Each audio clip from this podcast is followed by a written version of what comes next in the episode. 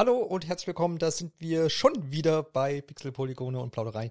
Eine richtig fette Nintendo Direct haben wir da gesehen, die liegt hinter uns und das soll auch heute das Thema sein, deswegen stürzen wir uns da dann auch gleich rein. Wir besprechen heute die Highlights, die geilsten Ankündigungen und jede Menge Expertise haben sich heute in Form von Marco, grüß dich. Hallo. Und Alexander versammelt. Hello.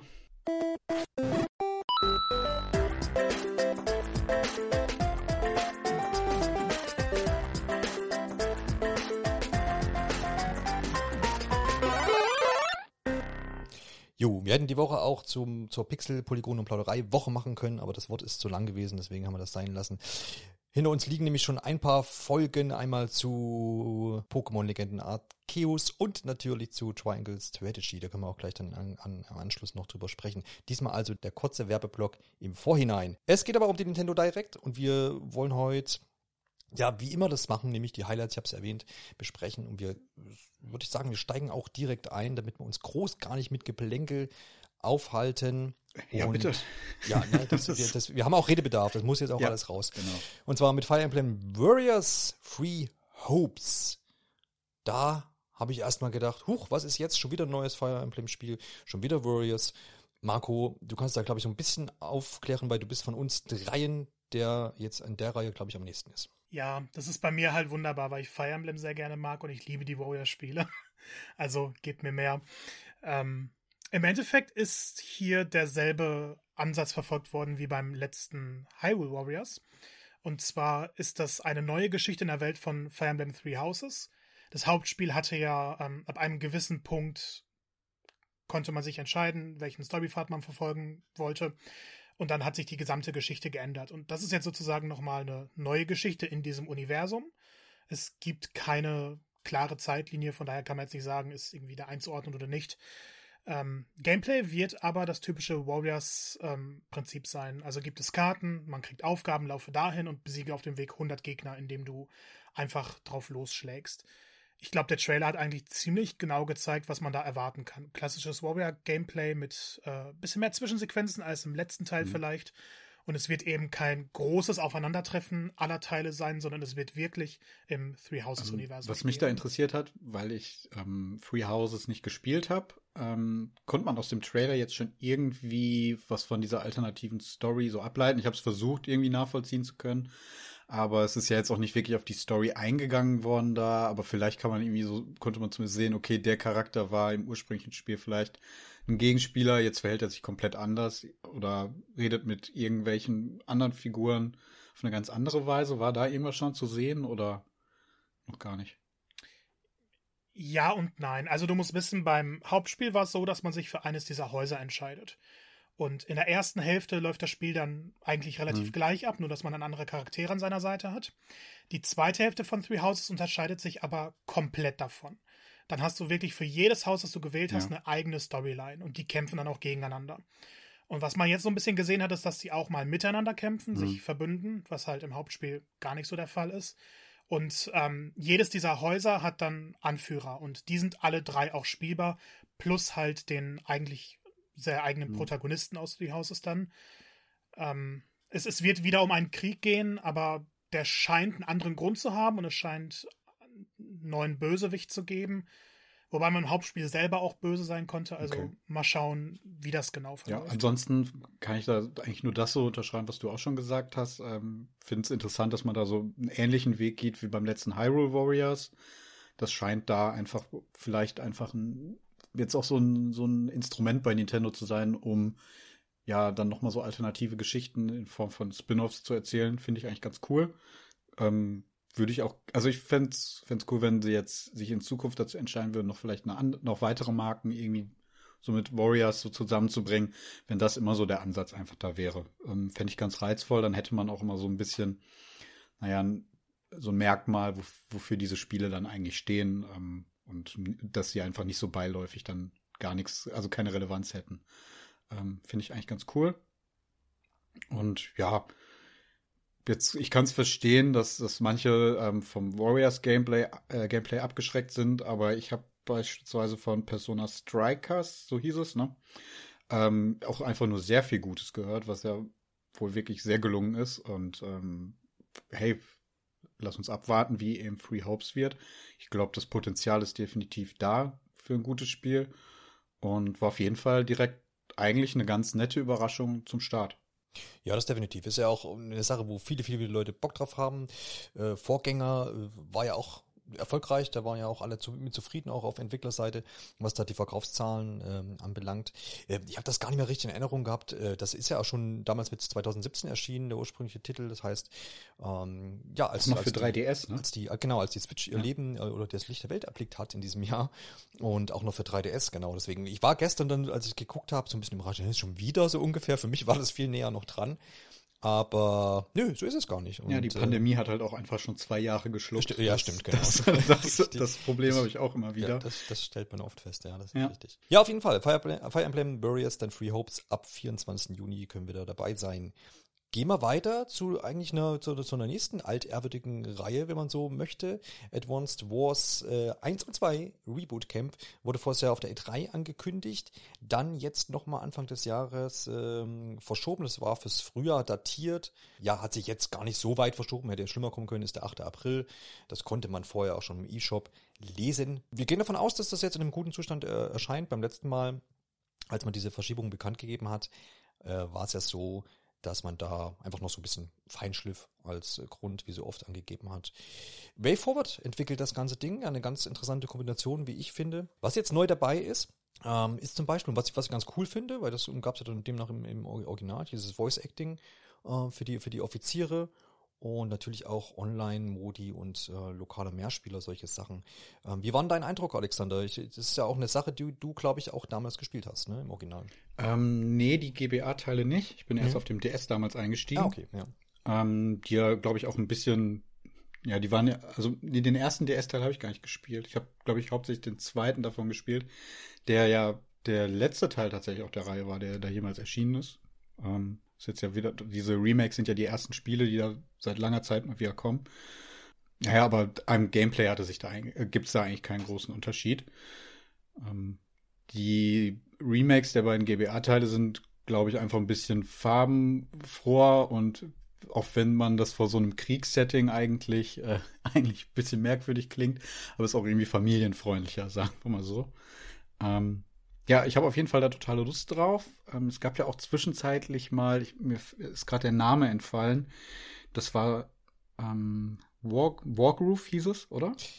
Ja, genau. Das ging ja auch da sehr in diese Richtung, beziehungsweise hat sich ja auch ganz klar an den Spielen, äh, von den Spielen inspirieren lassen. Und das hat mir damals auch, als es erschien ist, doch sehr viel Spaß gemacht. Und jetzt finde ich auch cool, dass ähm, man einfach mal wieder so auf Tuchführung mit, dem, mit dieser Reihe geht und halt auch vielleicht bei den, ja, bei den Fans oder bei den Spielern, bei den Switch-Besitzern schaut, okay, wie viel Interesse ist eigentlich noch da an der Reihe? Ähm, und hoffe für mich auch, dass das jetzt einfach ja wieder dann ausschlaggebend für weitere neue Titel tatsächlich sein kann. Was ich jetzt so bei diesem Trailer mir nochmal gedacht habe, ist einfach, dass dieser Artstyle von Way Forward ähm, perfekt zu den Spielen passt, finde ich. Es erinnert halt ja so ein wenig an die äh, Shantae-Spiele oder auch an Mighty Switch Force, habe ich gedacht. Also man sieht da schon diese typischen Merkmale, die diese Charaktere von Way Forward immer in den Spielen haben, auch jetzt bei Advance Force. Also da hat man sich wirklich, glaube ich, einen guten Partner gesucht. Ähm, ja, ich, ich selbst habe mich so ein bisschen auch gefragt, warum das Spiel jetzt eigentlich verschoben wurde. Also was da noch ausgebessert werden musste, das würde mich interessieren. Werden wir wahrscheinlich niemals erfahren. Zumindest nicht in un- unmittelbarer Zukunft so. nee, ja. ja, auf keinen Fall. Aber ähm, ja, finde es jetzt schön, dass es halt auch dann jetzt doch noch relativ zeitnah erscheint. Es hat sich dann jetzt so, ich glaube, der ursprüngliche Termin war mal der 3. Dezember. Ähm, ist jetzt nicht mal ein halbes Jahr und vielleicht ist auch der April einfach ein besserer Monat für das Spiel. Kann ich mir auch gut vorstellen. Ja, kann ich, kann ich mir auch vorstellen. Gerade wenn man jetzt so ein bisschen die neue Anordnung äh, des Release-Kalenders sich anguckt, das wird man jetzt Mhm. im Laufe des, der Episode jetzt heute auch noch hören, wenn wir noch ein bisschen aufschlüsseln, äh, macht das natürlich auch ja, an, an dem Ort äh, auf jeden Fall Sinn. Ne? Ansonsten finde ich noch vielleicht einen Aspekt ganz interessant. Ähm, das ist immer so was bei solchen Collections. Jetzt haben wir, naja, Advance Wars 1 und den zweiten, der hieß Black Hole Rising, ähm, in einer Collection. Und Black Hole Rising hatte natürlich dann auch ein paar Verbesserungen einfach im, im Vergleich zum Vorgänger. das finde ich dann immer spannend, wenn man die Spiele dann so zusammen in so einer Collection hat und dann fängst du das eine an und wie es dann so ist.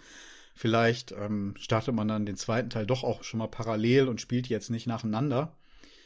Und wenn man dann so Gameplay-Verbesserungen drin hat oder halt einfach mehr Vielfältigkeit im Gameplay, also ich glaube, bei den beiden Spielen ist es tatsächlich so, dass es einfach mehr Kartenelemente gibt im zweiten Teil, also andere ähm, Objekte oder so in den Spielumgebungen, dann finde ich das immer ganz spannend, ähm, ob man dann eigentlich noch den vermeintlich schlechteren ersten Teil überhaupt noch weiterspielen möchte.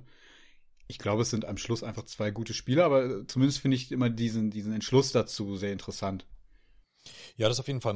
Ich meine, manchmal, wenn solche Remakes gemacht werden, ist es ja auch so, dass tatsächlich dann vielleicht solche Gameplay-Kniffe, die du äh, jetzt angesprochen hast, ja nachträglich noch auch in den Ursprungsteil oder sowas mhm. eingefügt werden. Ich weiß nicht, ob das, ob, ob jetzt hier solche Sachen äh, geplant sind ja, oder kommen werden. Also mir ist es auch nur so bewusst geworden, mhm. weil in der Präsentation gesagt wurde, also es wurde erst auf den ersten Teil eingegangen und dann auf den zweiten und da wurde explizit beim zweiten Teil halt auf diese Änderungen zum, im, im Gameplay zum, im Vergleich zum ersten Teil darauf eingegangen. Mhm. Ähm, klang jetzt nicht so, dass man das für den ersten übernommen hat. Also ja, das ja. wäre vielleicht, wie du gerade gesagt hast, noch ein Weg gewesen. Aber das ist natürlich auch immer die Entscheidung, möchte man jetzt ein möglichst originalgetreues Remake machen und das halt einfach nur auf den zeitgemäßen technischen Stand bringen, was in diesem Fall einfach die Sprecherstimmen, ähm, Online-Modus und ähm, ja, die, der überarbeitete Artstyle insgesamt so ist. Ähm, ja, oder nimmt man sich da halt einfach mehr Freiraum? Ja, ja. Marco, freust du dich drauf? Ja, doch, ich habe Lust drauf. Ist bei mir genauso wie bei Alex, hab nur den letzten Teil gespielt auf dem DS. Da Konflikt. Ich habe vorhin bin ich nicht drauf gekommen. Ja. Na, ich hatte den auch auf jeden Fall so ein bisschen als düsterer in Erinnerung als das, was man jetzt gesehen hat. Aber ähm, bin auf jeden Fall interessiert, mal wieder Advance Wars zu spielen, dann nachzuholen. Ich glaube, ich habe aber persönlich mehr Lust, dann selber Karten zu erstellen und von anderen mir die runterzuladen. Mal schauen, wie das dann mit dem Teilen genau funktionieren wird. Ja, ist auf jeden Fall eine spannende Sache. Das stimmt. Auch noch ein, ein Aspekt, an dem man sich wahrscheinlich vertiefen kann. Kann bei, bei Nintendo natürlich wieder nach hinten losgehen. Ich glaube, das wolltest du ja gerade andeuten, wie das mit dem Teilen funktioniert. Ja, ja. Das, es kann großartig sein bei Nintendo manchmal auch, aber. Ja, ja, aber nicht. letzten Mal nicht mal so ganz geklappt. Ich fand Mario Maker hat schon okay gemacht. Besser als Spielestudio.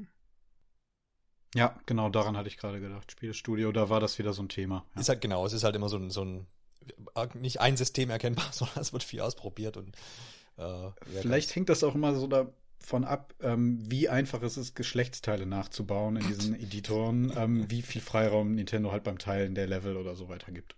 Ja, ja, das Ich glaube, da gibt es so eine Korrelation zwischen. das ist eine, eine, eine, steile These, aber ähm, nicht, nicht unwahrscheinlich, das stimmt. Ja, steil äh, geht's auch in die Lüfte bei No Man's Sky, wenn man so möchte. Okay, nicht ne? schlecht. uh.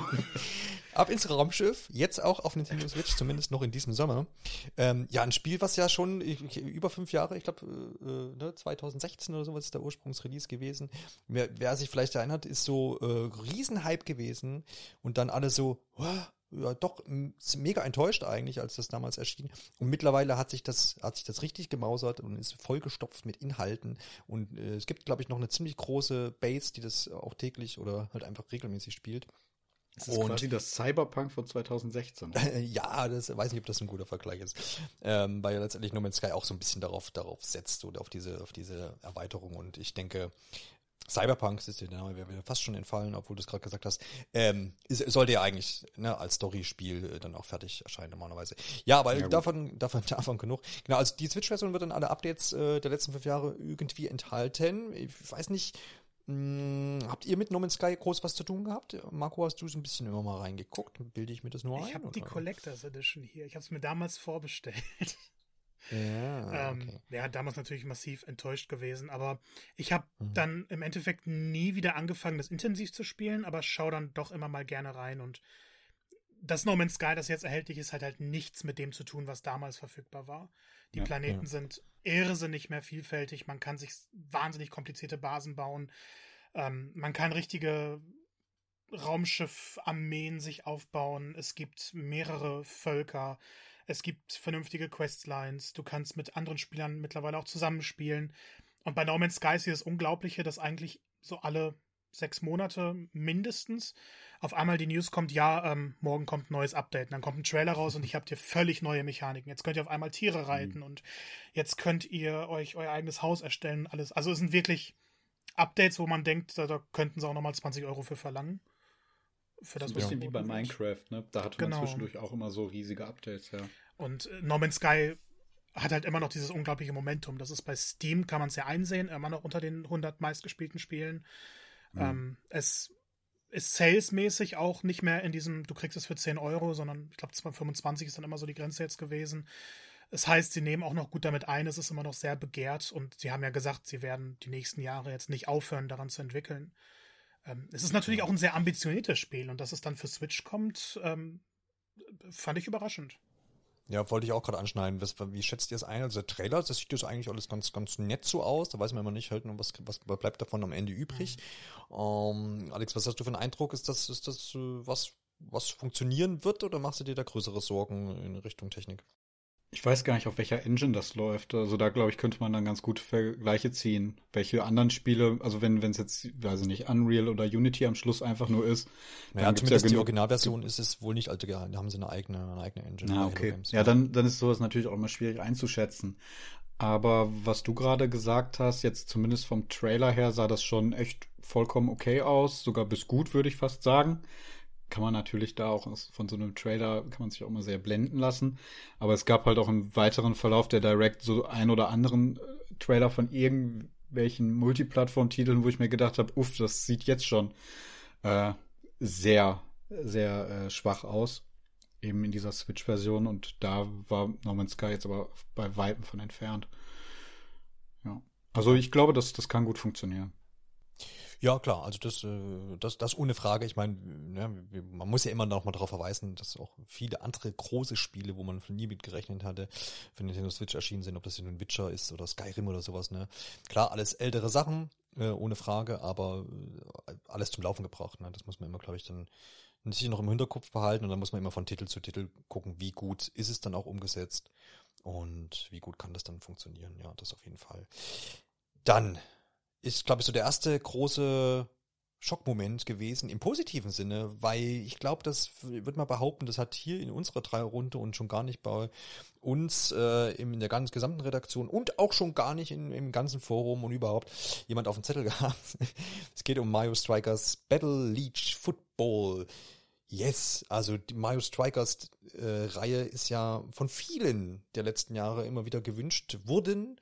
Ähm, und es ist ja so ein ganz ikonisches Ding Fußballspiel im Mario-Universum und hat äh, zu seiner Zeit ähm, richtig Spaß gemacht. Und ich kann mich erinnern, dass es immer vor allem so ein bisschen so ein kleiner Ausbruch war äh, aus diesem kleinen, knuffigen Pilzkönigreich. Und da ging es nämlich ein bisschen zur Sache, so, wenn man das mal so zusammenfassen will. Ich äh, freue freu mich da tierisch drauf. Ähm, man hat, hat, hat einen guten Eindruck bekommen innerhalb des Trailers erscheint auch schon im 10, am 10. Juni, ist auch, finde ich, richtig cool, dass Nintendo das äh, so kurzfristig halt macht und das nicht irgendwie dann sagt, ja, kommt dann in zwei, drei Jahren. Das heißt, die Vorfreude ist da jetzt schon da und ähm, kann man sich jetzt über die nächsten Monate noch so ein bisschen hangeln. Da gibt es vielleicht wieder den einen oder anderen neuen Trailer und neue Informationen und dann ist das ruckzuck da, bietet sich richtig an. Wie, wann hattet ihr denn den letzten Kontaktpunkt mit, mit Mario Strikers? Marco, ist das äh, Kannst du dich noch dran erinnern? Ansonsten spiel doch den Ball zu Alexander. ja, äh, kurz, kurz wow, kann ich was dazu sagen, Überleitung heute. bevor gleich der Profi zum Wort kommt. Ähm, ich habe es aus meiner Kindheit kenne ich es gar nicht tatsächlich. Also ich wusste, es existiert, aber ich habe nie Gelegenheit das, gehabt, das zu spielen. Und dann vor ein paar Monaten dachte ich mir, okay, du holst es jetzt endlich mal nach. Hab dann den Gamecube-Teil gespielt und war ehrlicherweise begeistert, wie gut sich das heute noch spielt. Und ich meinte dann zu dem Zeitpunkt auch, eigentlich könnten das Spiel eins zu eins von mir ist ein HD-Filter drüber legen, nochmal auf Switch veröffentlichen und es, es, würde sich immer noch fantastisch spielen. Also die Modi, die Arenen, das Gameplay, ähm, alles toll. Und dann denkt man sich halt schon wieder, okay, man hätte dann eigentlich gerne mal wieder so einen neuen Teil mit, mit Online-Modus und allem drum und dran, aber Chancen standen ja relativ schlecht äh, bis jetzt. Der Trailer hat mir jetzt von den Mechaniken nicht allzu viel gesagt, aber es sah auf jeden Fall gut aus. Ähm, die genauere Analyse dann von unserem Profi. Da liegt der Ball und verwandelt er. ja, glaube ich jetzt. Also das war jetzt, glaube ich, der Inbegriff von äh, Torschusspanik. Ja. Ähm, genau. Also ich, ich muss mich erstmal anschließen. Ich war auch total überrascht und das war für mich wahrscheinlich wirklich die größte Überraschung der gesamten Direct. Ähm, und auch wahrscheinlich das Highlight. Ähm, auch deswegen ein bisschen eigenartig, dass es schon so früh irgendwie kam. Vielleicht hat Nintendo selber unterschätzt, was das, was die Reihe für eine große Fanbase hat.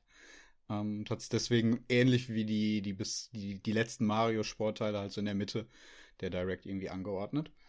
Ähm, ich habe den GameCube-Teil tatsächlich nie gespielt, aber den auf der Wii. Das war Mario Strikers Charged Football und das war auch mein allererstes Wii-Spiel damals. Ich glaube, ich habe mir die Wii so ziemlich an dem Wochenende gekauft, ähm, damals bei GameStop, als ja Mario Strikers ähm, da erschienen ist und habe es mir da aufquatschen lassen. Eigentlich hatte ich gar kein Geld mehr, glaube ich, so großartig übrig, ähm, um überhaupt ein weiteres Spiel bis äh, auf Wii Sports dann halt was beilag zu kaufen. Und dachte mir damals dann halt auch so naiv, ja, okay, du wirst ja sowieso dann erstmal mit Wii Sports auskommen. Ähm, nee, hab mich aber da bequatschen lassen und hab mir das dann halt noch dazu mitgenommen. Und ähm, ist, oh, ich es könnte sehr gut sein, dass es das, ja doch, es ist sehr wahrscheinlich das Spiel, was ich auf der Wii damals am meisten gespielt habe. Ähm, du hattest es gerade schon angesprochen mit einem coolen Online-Modus, ähm, Marco. Mario Strikers Chart Football hatte wahrscheinlich den besten Online-Modus aller Wii-Spiele oh. überhaupt, würde ich sagen. Ähm, und ehrlich gesagt, vielleicht sogar ein bisschen ja, war sogar vielleicht auch sogar so ein Vorreiter, wenn man an aktuelle Online-Spiele denkt, was diese Seasons betrifft. Das hatte nämlich Mario Strikers auch. Äh, es gab, ich bin mir gar nicht mehr sicher, ob die weltweit war oder auf Europa begrenzt war, aber es gab tatsächlich eine Rangliste, die ähm, jede Woche resettet wurde. Irgendwann am Wochenende oder ich glaube von Sonntag auf Montag nachts um 3 Uhr oder so wurde die zurückgesetzt und dann hatte man halt eine Woche Zeit, sich eben an die ähm, halt, hatte man die Chance, sich bis ganz oben irgendwie dann ranzuspielen. Ähm, das war ganz interessant. Ich habe damals äh, viel auf irgendwelchen Nintendo-Foren abgehangen und bin ähm, dann auch in, in einem Clan gelandet, der Mario Strikers gespielt hat. Und wir hatten da ein paar wirklich richtig gute Spieler bei, die es dann auch jede Woche ver versucht haben, dann oben eben in dieser ähm, Rangliste dann äh, sich zu platzieren und haben dann immer um, unseren, unsere URL quasi oder unseren, unseren Tag dann halt in ihrem Namen gehabt. Dann hatten wir auch immer wahnsinnig viele Zugriffe, weil eben dieser Name dann immer oben halt in, in der Rangliste stand. Ähm, das nur so als Anekdote. Und ich, ich weiß echt nicht, wie viel ich es gespielt habe und hauptsächlich tatsächlich online, weil ich bin mir gar nicht sicher, ob es. Ich glaube, es hatte einen lokalen Modus, aber ähm, ich habe es gar nicht so viel gespielt. Aber online wahnsinnig viel. Ich glaube, ich war nie so gut. Ähm, was heißt nie so gut, aber ich bin bestimmt auch einmal unter die ersten 100 gekommen damals. Ähm, was natürlich aber auch immer nur so eine Momentaufnahme war, weil wenn du dann mal zwei Tage nicht gespielt hast, bist du dann wieder innerhalb dieser Liga sehr weit runtergerutscht. Aber das sind so, also ich verbinde wahnsinnig viele gute Erinnerungen ähm, mit, mit dem Wii-Teil und hoffe halt auch einfach, dass es jetzt mit ähm, mit, dass dieser, dass dieser Switch-Teil da auch einfach anknüpfen kann und eben gerade im Online-Bereich wieder so eine gute Erfahrung äh, gibt, wie eben auf der Wii. Weil, ja, was, was haben wir aktuell Nintendo-seitig für, für Online-Spiele, die man auch vielleicht so ein bisschen kompetitiv spielen kann? Maximal Mario Kart fällt mir ein. Also jetzt wirklich Spiele direkt von Nintendo kommen. Klar, es gibt ja, Splatoon, da kommt bald Splatoon 3. Ja, ja. Um, ähm, alles andere, was jetzt Tennis und Golf ist und so, das ist ja alles ja, so. Ne? Das ist das. Ich würde es fast so in diese Richtung auch mit Mario Party dann schieben. Also mehr ja, ist genau. es ja nicht. Ne? Ja, das, ja. ja. Absolut, ja. Also ich find, bin, äh, habe ja meine Begeisterung schon äh, ausgedrückt und ich bin auch richtig ähm, ähm, erwartungsvoll. Und nein, man kann ja auch zum Beispiel ähm, lokal spielen, ne, mit acht Leuten. Wie, wie, wie wird das An einer Konsole. An einer Konsole, ne? Also das ist mhm. ja, das heißt, ähm, ja, ausreichend äh, Controller halt dann dabei haben, ne? Wobei ich mich da gefragt habe, ähm, die Mannschaften sind ja fünf gegen fünf. Hm. Und dann hat man acht Spieler, also wird dann halt der der, der, äh, der Torwart. Oder Torwart wahrscheinlich dann, ja. Stimmt, kommt dann hin. Ja, ja, wäre eine, ja, ja. Wär eine Möglichkeit. Ja, ich, ich, plan, ich plane auf jeden Fall eine Dachparty dann im, im Juni. Ähm, und dann schön Handheld-Modus und acht zu acht Leute rum. Wird spannend auf jeden Fall. Ja. Lass uns noch ein bisschen da noch sprechen oder lasst uns da noch ein bisschen sprechen über die Optik, weil das ist das, ähm, wo ich auch gesagt habe, das äh, gefällt mir sehr, sehr gut. Ich, es ist, glaube ich, noch nicht bestätigt. Ursprünglich Entwickler sind ja Next Level Games, die zuletzt mhm. ja Luigi's Mansion äh, Nummer 3 gemacht haben, was ja auch eines, also für, für mich persönlich, ihr könnt da gerne dazwischen krätschen, ähm, eines der hübschesten Switch-Spiele ist. So was, was so Detailreichtum und sowas angeht und Lichtstimmung. Und ähm, wenn man den Trailer guckt, könnte das schon wieder aus dem Hause sein. Ich, wie gesagt, ich weiß nicht, es ist bisher nicht bestätigt. Ich gehe aber mal stark davon aus, dass das Next Level Games macht. Hat so ein bisschen, so ein bisschen den Flair und äh, könnte, hat einfach Parallelen zu Lu Luigi's Menschen.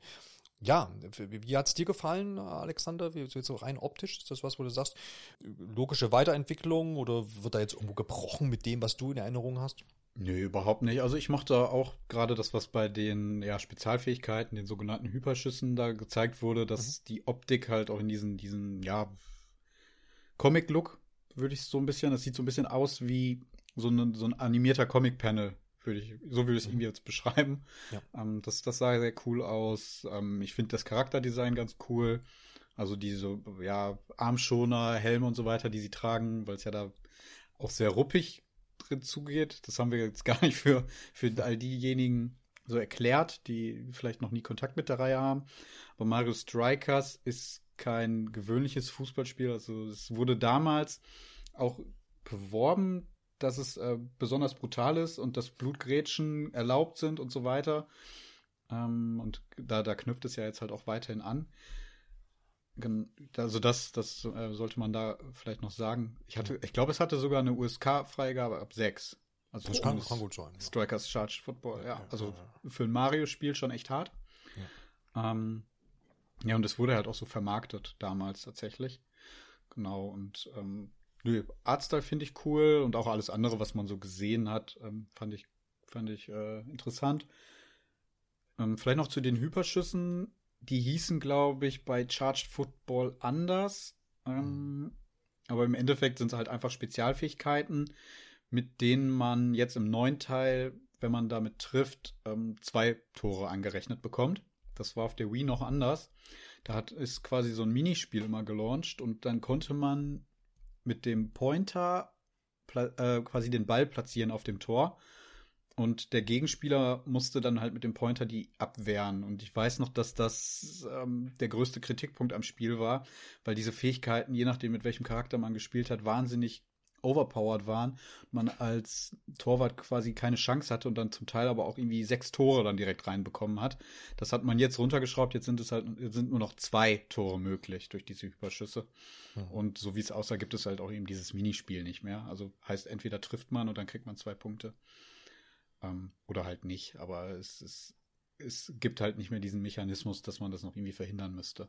Ja. Ich glaube, ein interessanter Faktor könnte noch sein, diese Online-Clubs, die angekündigt wurden. Das heißt, man ja. kann seinen, seinen, seinen eigenen, wie man es auch aus, aus vielen Rennspielen so kennt, ne? Man gründet seinen Club und dann hat man da bis zu 20 Mitglieder kann man da, glaube ich, reinpacken. Und ja. kann dann eben weltweit gegen andere, andere Vereine, können wir ja auch mal so sagen, antreten. Ja, also ich weiß nicht, ob das jetzt was ist, was ich dann groß verfolgen werde, aber es ist auf jeden Fall, wie du ja sagtest, wenn man das so ein bisschen als kompetitives Spiel, was sicherlich auch vielleicht eine E-Sport-Szene vielleicht so ein bisschen wieder hervorlockt, wie es ähnlich bei, bei Splatoon auch ist, ist das natürlich ein Ding, was dann, was man dann schon braucht, ne, und was dann natürlich auch gerne auch noch ausgebaut werden kann. Das wird sich ja dann noch rausstellen, was da alles äh, vielleicht auch an Turnieren oder sowas dann möglich ist, ähm, Richtung Release oder danach.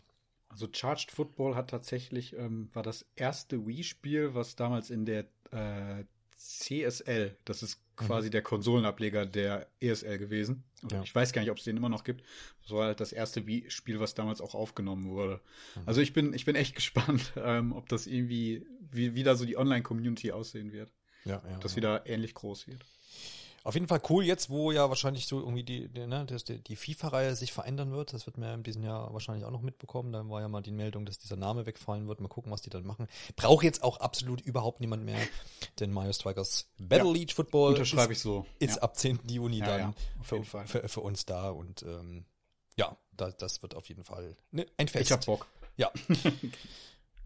Wird geil, er hat Bock. Und Splatoon 3 ist das, wo wahrscheinlich Marco noch ein bisschen mehr Bock vielleicht hat auf äh, jetzt hier dieses Fußballspielchen, über das wir jetzt hier so lange gesprochen haben. Wir haben jetzt hier heute, beziehungsweise gestern in Nintendo Direct, ähm, ja, noch ein paar neue Szenen bekommen. Und zwar zu Silent Run Next Wave. Marco, da kannst du uns gleich mal erklären, worum es da denn gehen wird und was da gezeigt wurde. Man muss dazu sagen, das war jetzt nicht die allergrößte News. Ähm, in Splatoon 2 wurde der Salmon Run eingeführt. Das war dann im Endeffekt ähm, vier, ich weiß gar nicht, ob drei oder vier Spieler konnten dann zusammen gegen Gegnerwellen kämpfen und dann goldene Eier sammeln. dann gab es äh, manchmal ein paar stärkere Gegner, so, so bossmäßig. Und das war aber auch ein Modus, den man immer nur zeiteingeschränkt spielen konnte. Und ich hatte nach Release immer Pech und gerade zu den Zeiten, wo er verfügbar war, konnte ich nicht. Ähm, von daher ist das auch mein Modus, den ich mit Abstand am wenigsten gespielt habe. Und der kommt jetzt halt zurück mit neuen Arenen, ähm, neuen Gegnern natürlich. Man hat schon gesehen, dass man dann so einen ähm, Obelisken hoch, ja, so hochschwimmen musste, um dann einen Gegnerschwarm zu erledigen. Ähm, also wieder viele Gegner besiegen, dadurch Goldeier bekommen und ja, es gibt dann wahrscheinlich ein paar spannendere Bossgegner oder so, aber es ist hm. die konsequente Fortsetzung dieses Modus. Und du bist so ein bisschen heiser wahrscheinlich auf, auf, auf äh, Informationen von anderen Modi. Kann ich ja, ja richtig interpretieren? Ja, ich möchte, ich möchte wirklich zu allem anderen von Splatoon mehr wissen als zum Salmon Run. Der Modus hat seine Fans und der wird bestimmt auch mhm. wieder gut unterhaltsam. Ich fände es halt schön, wenn sie ihn permanent verfügbar machen würden. Ähm, das ist so das allergrößte mhm. Problem dabei, aber wo haben wir mal ein bisschen mehr zu den, zum Umfang? Wo haben wir ein bisschen mehr zum mhm. Ablauf der Story-Level? Ähm, was gibt's vielleicht an neuen Modi? Das ist, finde ich, viel interessanter. Und dann, ja, schön, haben sie jetzt bestätigt. Aber dafür, dass sie dann so viel von gezeigt haben, dachte ich mir, naja, dann kriegen wir wenigstens Release-Termin. Und dann heißt es aber immer noch Sommer 2022. Und irgendwie klingt das immer mehr danach, dass es nicht der Sommer 2022 wird. Ich kann dir da zwar keine Antworten drauf liefern, aber ich würde dich gerne noch was fragen. Wie verhält sich denn das jetzt mit dem Modus in Splatoon 2? Also wenn der zeitlich begrenzt war, wird der jetzt einfach gar nicht mehr angeboten, wenn ich jetzt Splatoon 2 spiele oder wie, wie verhält doch, sich doch, das? Doch, doch. Ähm, also Splatoon hat ja immer diese Mechanik, dass du auch nicht jede Map immer spielen kannst sondern das immer nur zum Die rotieren. Genau. Ja, genau. Und das ist ein Modus, den konntest du nur zu bestimmten Uhrzeiten immer spielen. Den kannst du auch heute noch spielen, soweit ich weiß. Ich habe Splatoon mhm. 2 lange nicht mehr gestartet. Aber du, du kannst dann halt ans Board gehen und dann sagt er dir, nee, am Dienstag kannst du den spielen und am Donnerstag. So nach dem Motto. Ja, das ist, glaube ich, ja das, ja, das ist auch nichts für mich. ähm, ich weiß nicht, es kann sein, dass mal irgendwann ein Update kam, dass man mit Freunden den Modus ähm, jederzeit spielen kann. Bin ich mir gerade nicht hundertprozentig sicher, aber. Ach so, ja. Das, das war dann schon zum Zeitpunkt, wo ich bei Splatoon 2 wieder so ein bisschen raus war.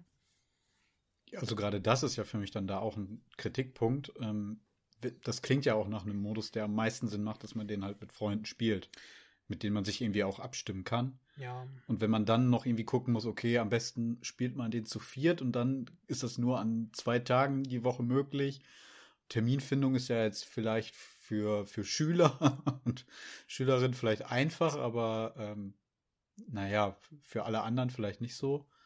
Ja, ja wäre wär also, zumindest wünschenswert, wenn man da eine bessere Lösung findet beim dritten. Ich, ich habe noch eine, eine kleine These zum, zum, was Marco sagte, dass, äh, dass, er, dass er sich natürlich jetzt hier gewünscht hat, mehr irgendwie zu sehen. Ich, ich glaube, dass die, ähm, ich bin ein bisschen positiver gestimmt, ich glaube, dass sie das wieder ein bisschen auslagern, vielleicht in eigene äh, Splatoon ja, Direct, das haben sie bei Teil 2 ja auch gemacht, ne? Und dass das dann auch mit Sommer jetzt angegeben, dass sie das dann schon noch irgendwie machen. Gerade äh, die, die letzten Teile erschienen auch alle immer im Sommer, ne? Die, ja, ja, genau. Alles Sommertitel, ja. Juli, August oder so. Also ich, und ich glaube da auch dran. Denke jetzt auch mal, das ist ja auch ein Spiel, was du dann sagen kannst, okay, das erscheint jetzt und übrigens in drei Monaten kommt dann jetzt noch der und der Modus dazu. Ne?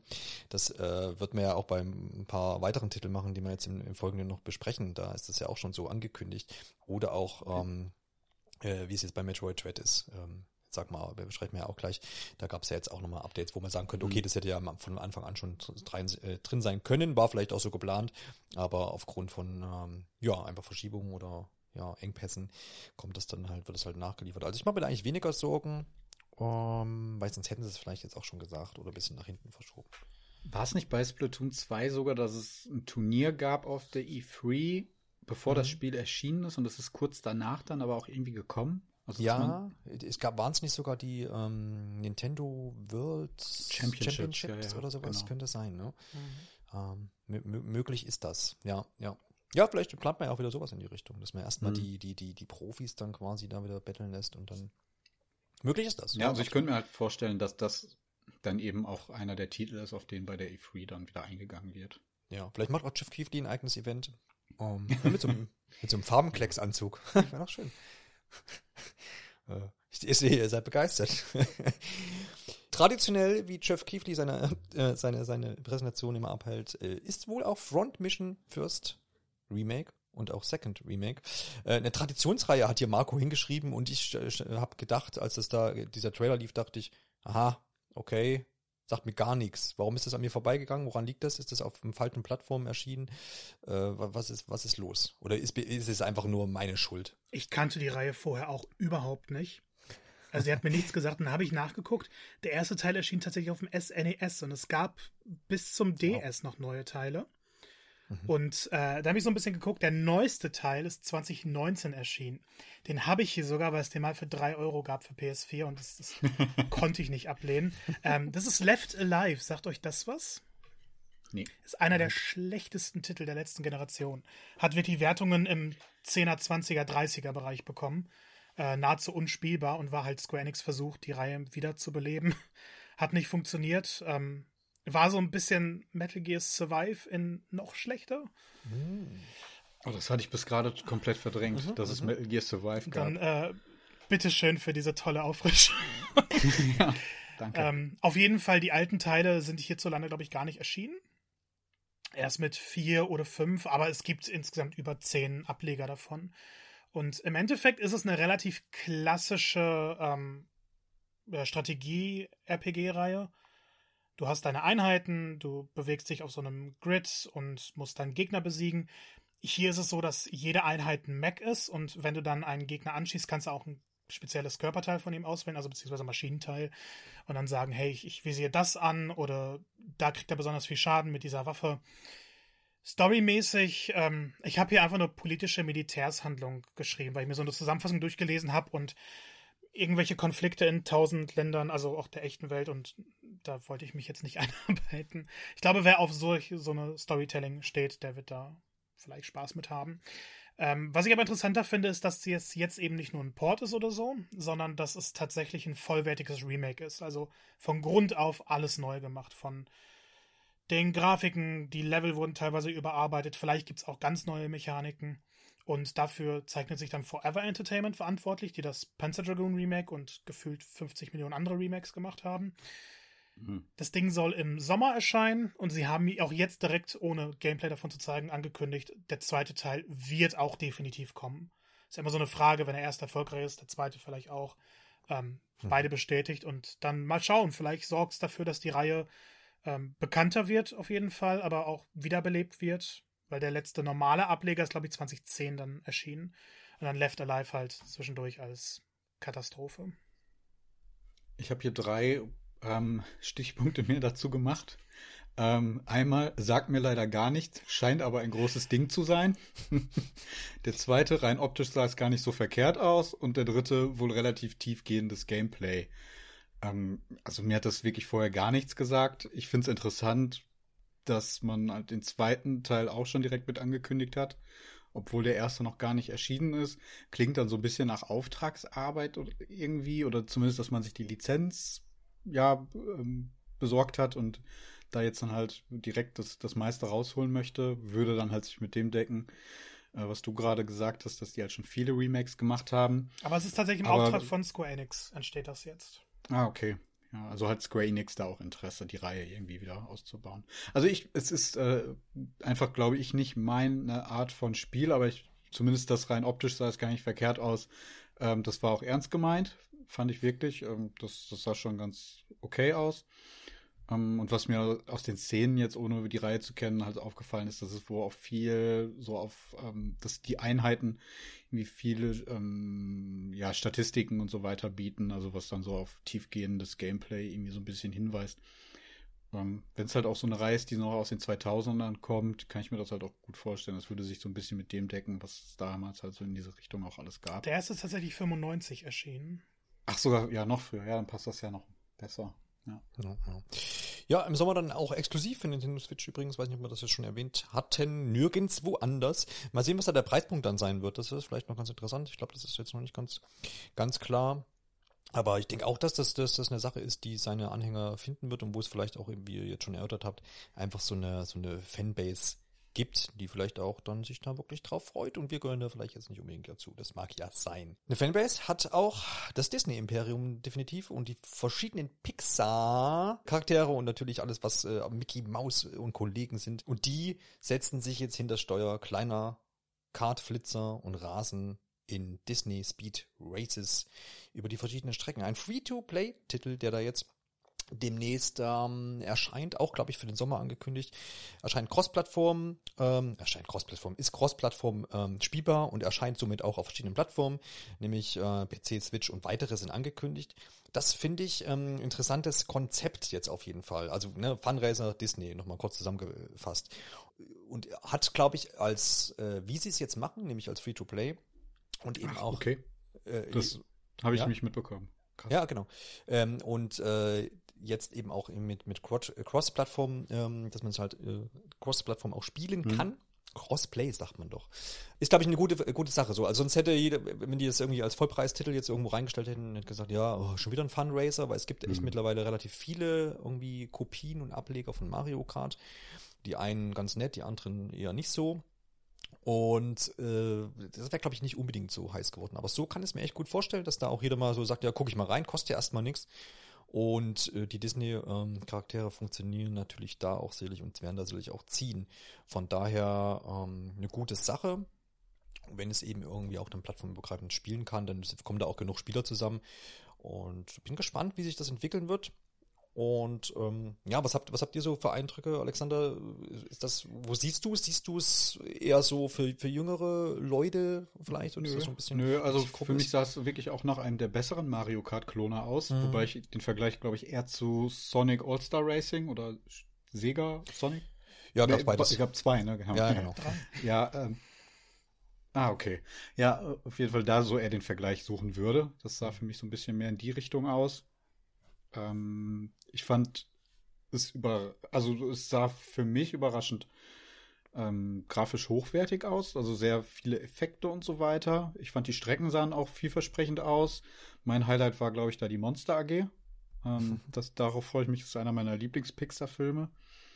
Ähm, dass es jetzt Free-to-Play ist, finde ich auch noch ein bisschen spannender. Du hattest, war bei den Plattformen auch irgendwie Mobile dabei oder ist das jetzt Switch, PC, Konsolen? PC und Konsolen ist es. Okay.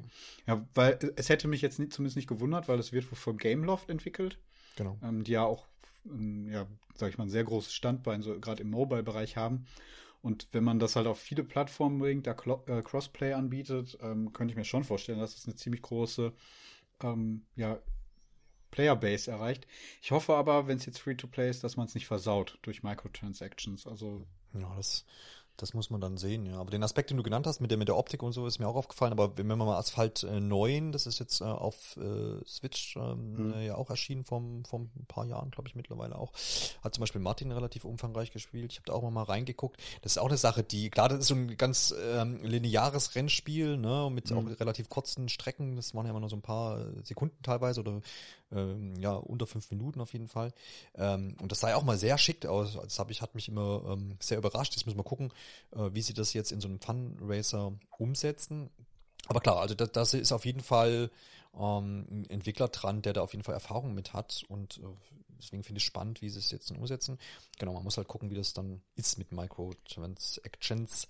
Mm, hoffe aber auch da, dass sie das eben gerade, weil es ja auch sicherlich eine, eine, eine auf jeden Fall eine junge Zielgruppe geben wird, ne, ist nicht Mhm. auszuschließen, dass auch äh, uns, unser Eins da sich mal dran sitzt, dass er da dann irgendwie einigermaßen vorsichtig mit umgehen. Ich fand das aber auch in Asphalt 9, klar, da hat dann immer wieder was angesprochen und hier jetzt kannst du da die Karre kaufen und so, aber ich ko- konnte das da und ich hab's, hab das eine Weile immer mal gespielt, relativ gut aus, ausblenden. Ich glaube, da muss man gucken. Aber ich glaube, hier könnte das, sorry, ist, wenn ja. ich das unterbreche, aber ich glaube, hier Nee, wird es dann tatsächlich ein bisschen anders sein, wenn sie wirklich die Charaktere Mhm. und Fahrzeuge aus den Disney- und Pixar-Marken, weil wenn ein Asphalt irgend so ein, keine Ahnung, dieses silber-schwarze Auto kannst du dir kaufen, was ein paar bessere Werte hat, Ja. dann kann man das besser ignorieren, als wenn sie jetzt sagen, okay, ich habe dir so raus Kingdom Hearts und Kingdom Hearts Autos.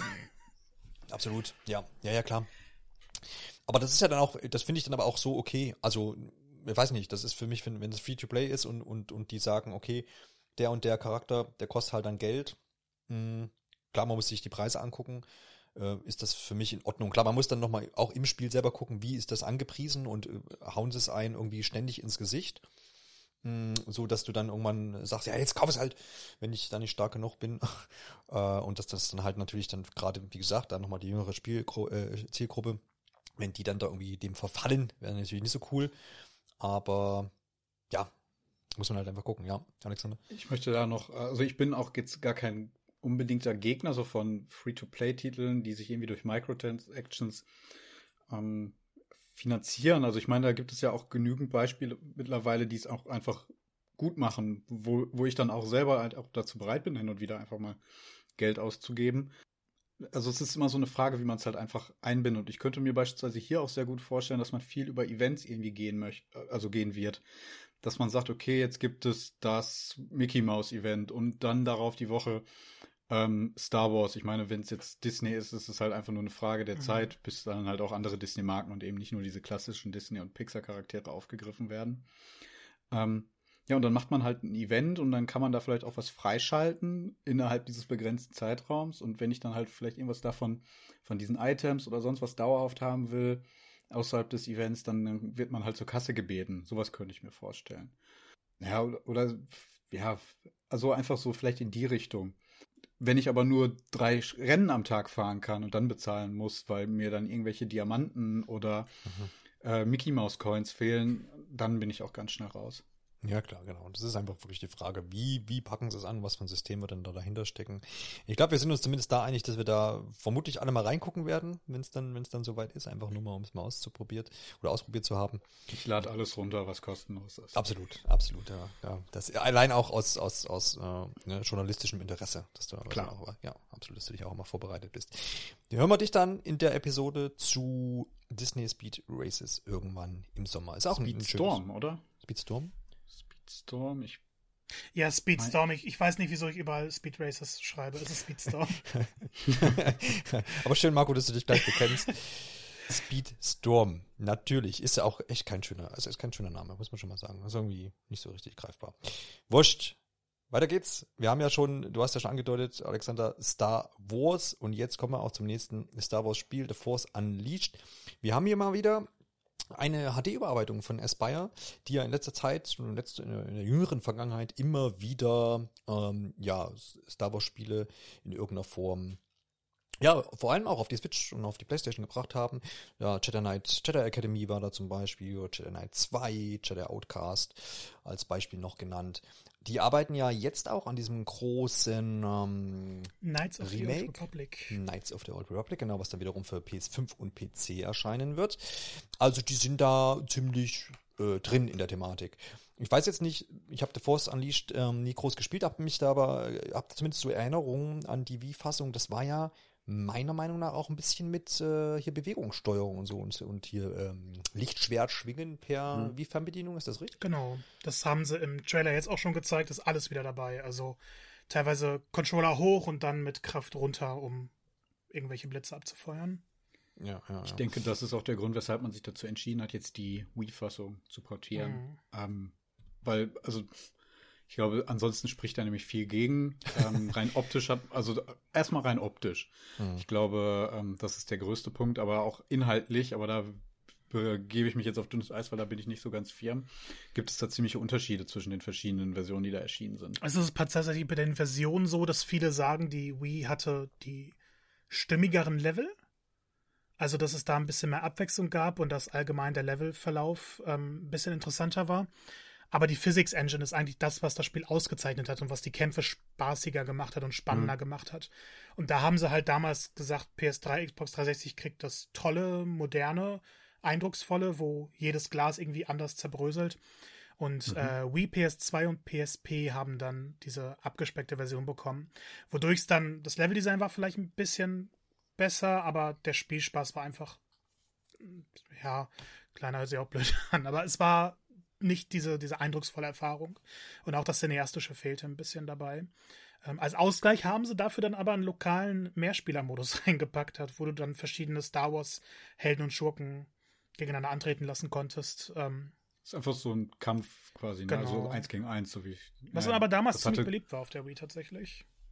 Das hatte Star Wars Episode 3, glaube ich, auch. Das habe ich auf der PlayStation 2 sehr viel gespielt. Und das hatte auch so einen Modus und äh, das, das kann schon sehr Spaß machen. Würde ich auch auf jeden Fall unterschreiben.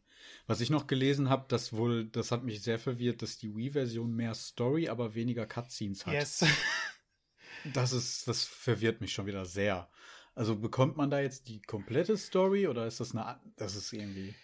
Ach, die haben das damals alles ähm, ein bisschen komisch veröffentlicht. Also, die Cutscenes waren damals so eine große Sache auf der PS3 und 360 auch wieder, weil die so eindrucksvoll gestaltet wurden. Und die Wii-Version mhm. hatte dann weniger Cutscenes, hatte sehr viele statische Sequenzen, wo die sich nicht allzu viel mhm. bewegt haben. Hat dafür aber insgesamt mehr Level gehabt, wo du halt mehr Gebiete besuchst aus den Ach, Filmen okay. und dadurch dann so ein paar Abwandlungen hattest. Es ist sowieso so, dass man Entscheidungen treffen konnte und die dann die Story so ein bisschen beeinflusst haben. Deshalb gibt es so diese, diesen, diesen Canon einfach nicht. Teil 2 hat mhm. dann ja wieder Sachen aus 1 ignoriert und umgeschrieben und alles Mögliche. Also, das ist so ein bisschen das Problem der Force Unleashed-Reihe gewesen, dass diese Story gar nicht so klar war, obwohl die Prämisse sau interessant war. Gehört aber auch, glaube ich, jetzt heute auch nicht mehr in den offiziellen Kanon. Genau. Das wurde auch aus, also rausgestrichen und ist jetzt Teil des Star Wars Legends Kanons. Genau. Ich, ne? ja. ja. Wobei das ja da auch eigentlich keine Rolle spielt. Ähm, ich finde cool, dass das Spiel, das, also, dass das nochmal irgendwie aufgegriffen wurde. Hab mir aber auch gedacht, hey, warum haben sie nicht Teil 2 direkt mit dazugenommen? Ähm, hätte ich halt auch. Ist der für Wii erschienen? Logisch gefunden. Boah, das weiß ich nicht, aber was, was hindert denn daran, halt die anderen Fassungen zu nehmen dann? Also. Er ist für Wii auch erschienen, sehe ich gerade, also noch ah, weniger okay. Ausreden. Ja. Ja, also ich weiß auch noch, ich, ich habe es nicht gespielt, aber dass es damals ein echt großer Titel war. Und ich finde es äh, spannend, also jetzt, dass, dass es jetzt halt nochmal aufkommt und man sich jetzt nochmal damit so auseinandersetzen kann, wie das eigentlich da mit diesen verschiedenen Versionen waren. Das ist ja schon ähm, heute eher was Ungewöhnliches. Sowas wird ja gar nicht mehr gemacht, aber ähm, Gerade bei so Lizenztiteln war es ja früher total üblich, dass für die unterschiedlichen Plattformen unterschiedliche Entwicklerstudios zuständig waren. Das ist auch bei, ähm, bei den Harry Potter Spielen ist es mir letztens nochmal bewusst geworden. Ähm, Stein der Weisen war auf PlayStation 1, GameCube, Xbox und PC jedes Mal ein komplett unterschiedliches Spiel. Ähm, und zusätzlich gab es dann noch die, die Game Boy Color und Advance Version, die dann auch wiederum andere Spiele waren. Ähm, total, total abgedreht eigentlich, so aus heutiger Perspektive. Sowas wird es, glaube ich, einfach gar nicht mehr geben, weil die, ja, ich glaube, Lizenzspiele auch einfach nicht mehr so eine hohe Nachfrage haben oder so, so sich so, so lohnen wie früher. Ja, überhaupt ja auch die Anpassung, dass du sagst, du hast Spiele, das gleiche Spiel und ja, genau passt es aber so inhaltlich und teilweise auch vom Gameplay her an. Ja gut, das, das waren alles so. unterschiedliche Studios, die dann dran gearbeitet ja, ja, klar, haben, die du halt damit ja. beauftragt hast. Ne? Und die haben es alle ein bisschen anders gemacht. Genau. Aber heutzutage ist ja eher, guckst du ja, dass das, dass das gleiche Spiel auf allen Plattformen so erscheint. Ne? Es ist halt wirtschaftlicher auch einfach. Ja, ne? Du, genau. Und, aber das ist halt auch so die, äh, ich glaube, es ist halt auch einen technischen Grund. Mhm. Die Plattformen sind einfach viel, also architektonisch und äh, was die ganze Entwicklung und so weiter angeht, die sind alle viel, ja, näher, näher liegen einfach näher beieinander und äh, sind halt viel besser auf so einen Standard mittlerweile einfach zugeschnitten, so dass es halt auch total einfach ist. Was heißt total einfach, aber im Vergleich zu früher total einfach ist, für mehrere Plattformen zu veröffentlichen. Ja, du hast, hast teilweise noch bei, beim Handheld, als Nintendo noch reine Handheld-Konsolen herstellte, äh, oder auch herstellte, ne? da hast du es ja oft noch gehabt, dass du irgendwie dann äh, Spiele hattest, die dann quasi auf der Heimkonsole äh, natürlich dann anders waren als auf, auf, mhm. auf, dem Handheld. Aber ja, das ist auf jeden Fall eine, eine, interessante Beobachtung. Das stimmt. Ja, man hätte nicht damit gerechnet, dass Force Unleashed zurückkehrt und genauso wenig wahrscheinlich oder noch weniger, dass äh, Chrono Cross zurückkehrt. Ursprünglich mal ähm, ein PlayStation-Spiel gewesen, der, wenn ich das richtig, wenn ich jetzt richtig einordne, genau, ist ein Nachfolger von, von Chrono Trigger und äh, Marco, du äh, hast es so ein bisschen beobachtet. Es gab anscheinend da unheimlich viele Gerüchte auch in den letzten Monaten um diesen, um diesen Titel und jetzt ist es endgültig auf dem Tisch. Haben denn die Gerüchte im Vorhinein recht gehabt? Ich glaube, die Gerüchte haben der Ankündigung vor allem geschadet und vielleicht wurde es deshalb erst jetzt angekündigt. Ähm, hm. Das Ding ist halt schon früher angeteasert worden, so ein bisschen, dass Chrono Cross zurückkommen könnte. Und dann gab es ja diesen riesigen Nvidia League und da stand halt Chrono Cross ähm, wieder drin. Dann haben sich einige größere Namen aus der Leaker-Redaktionsszene äh, gemeldet und. Sitzen die irgendwo zusammen? Das klingt, klingt jetzt einfach wie ein, die. Wie ein Bund. Ähm, hm? Das ist wie so ein Geheimbund. Ja, manchmal ja, kommen genau, die einem so vor. An einem runden Tisch. Ja. Ähm, ja, aber die haben dann alles Mögliche verbreitet. Es hieß erst, das wird ein Remaster, so wie es jetzt im Endeffekt auch geworden ist. Da meinten einige, nee, nee, wir haben gehört, das ist ein vollwertiges Remake. Dann hieß es, äh, Sony hat sich die Exklusivität gesichert und das wird richtig beeindruckend. Dann hieß es, nee, eine Switch-Fassung kommt auch, äh, aber Xbox auf gar keinen Fall. Was ist es? Wir kriegen die Chrono The Radical Dreamers Edition, was einfach ein relativ klassisches Remaster ist mit HD-Modellen, aber man sieht, dass es klar ein PlayStation 1-Spiel ist und das erscheint dann für PS4, Xbox One, äh, Switch und PC. Es ist also so die langweiligste Version in Anführungszeichen. Ähm, was aber im Endeffekt vielleicht gar nicht so langweilig ist, weil das Spiel unglaublich beliebt war. Es wird heute immer noch sehr, sehr hoch geschätzt, hatte aber immer technische Probleme. Gerade die Ladezeiten damals auf der PS1 waren eine Katastrophe. Und es ist nicht so zugänglich. Während du Chrono Trigger auf allen möglichen Systemen spielen kannst, Chrono Cross gab es halt nie so als Neuveröffentlichung. Ähm, was ich noch ziemlich interessant finde, es heißt The Radical Dreamers Edition. Und Radical Dreamers war ein Text-Adventure, das so Chrono Trigger und Chrono Cross verbunden hat. Ähm, aber Chrono Cross war damals noch weit in der Zukunft. Und das ist ausschließlich in Japan für das Satellaview des SNES e erschienen. Ist das nicht ein Fakt, den man in seinem Leben braucht? Jetzt musst du nur noch mal vielleicht einfach erklären, so. was das Satellaview ist. Also, das ich, ich weiß es gerade nicht zu 100%, aber ich meine, das war so ein Aufsatz fürs SNES, e wo du dich mhm. online mit Servern von Nintendo verbinden konntest. Und ich glaub, es ging, darüber, ja, es ging über Satellit. Ne? Stimmt. Also total abgedreht. Es gab auch damals exklusive Zelda-Teile dafür. Und halt auch dieses Text-Adventure von Chrono Trigger, was so eigentlich, ich glaube, es ist nicht endgültig verloren gegangen, weil die ROMs gesichert wurden, aber ist halt nie übersetzt worden und hm. war so ein Ding, was die meisten Chrono Trigger-Fans nicht mehr kannten. Jetzt weiß ich gar nicht, ob du den Fakt auch geliefert hast, aber es ist halt auch niemals in Europa erschienen. Ne? Ja. Es erschien zum ersten Mal 1999 in Japan, 2000 dann in den USA und hat halt nie den Sprung nach Europa geschafft. Also dementsprechend finde ich, sowas hat immer dann eine Daseinsberechtigung. Mhm.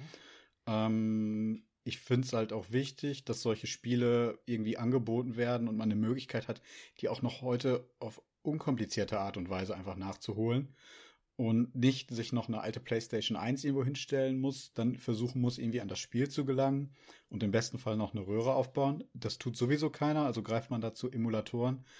Ähm, ich finde es aber halt schöner, wenn man es halt auch wirklich noch auf, auf irgendeiner ja, aktuellen Konsole oder vielleicht auch einfach über den PC auf, auf auf, äh, offiziellen Wege spielen kann.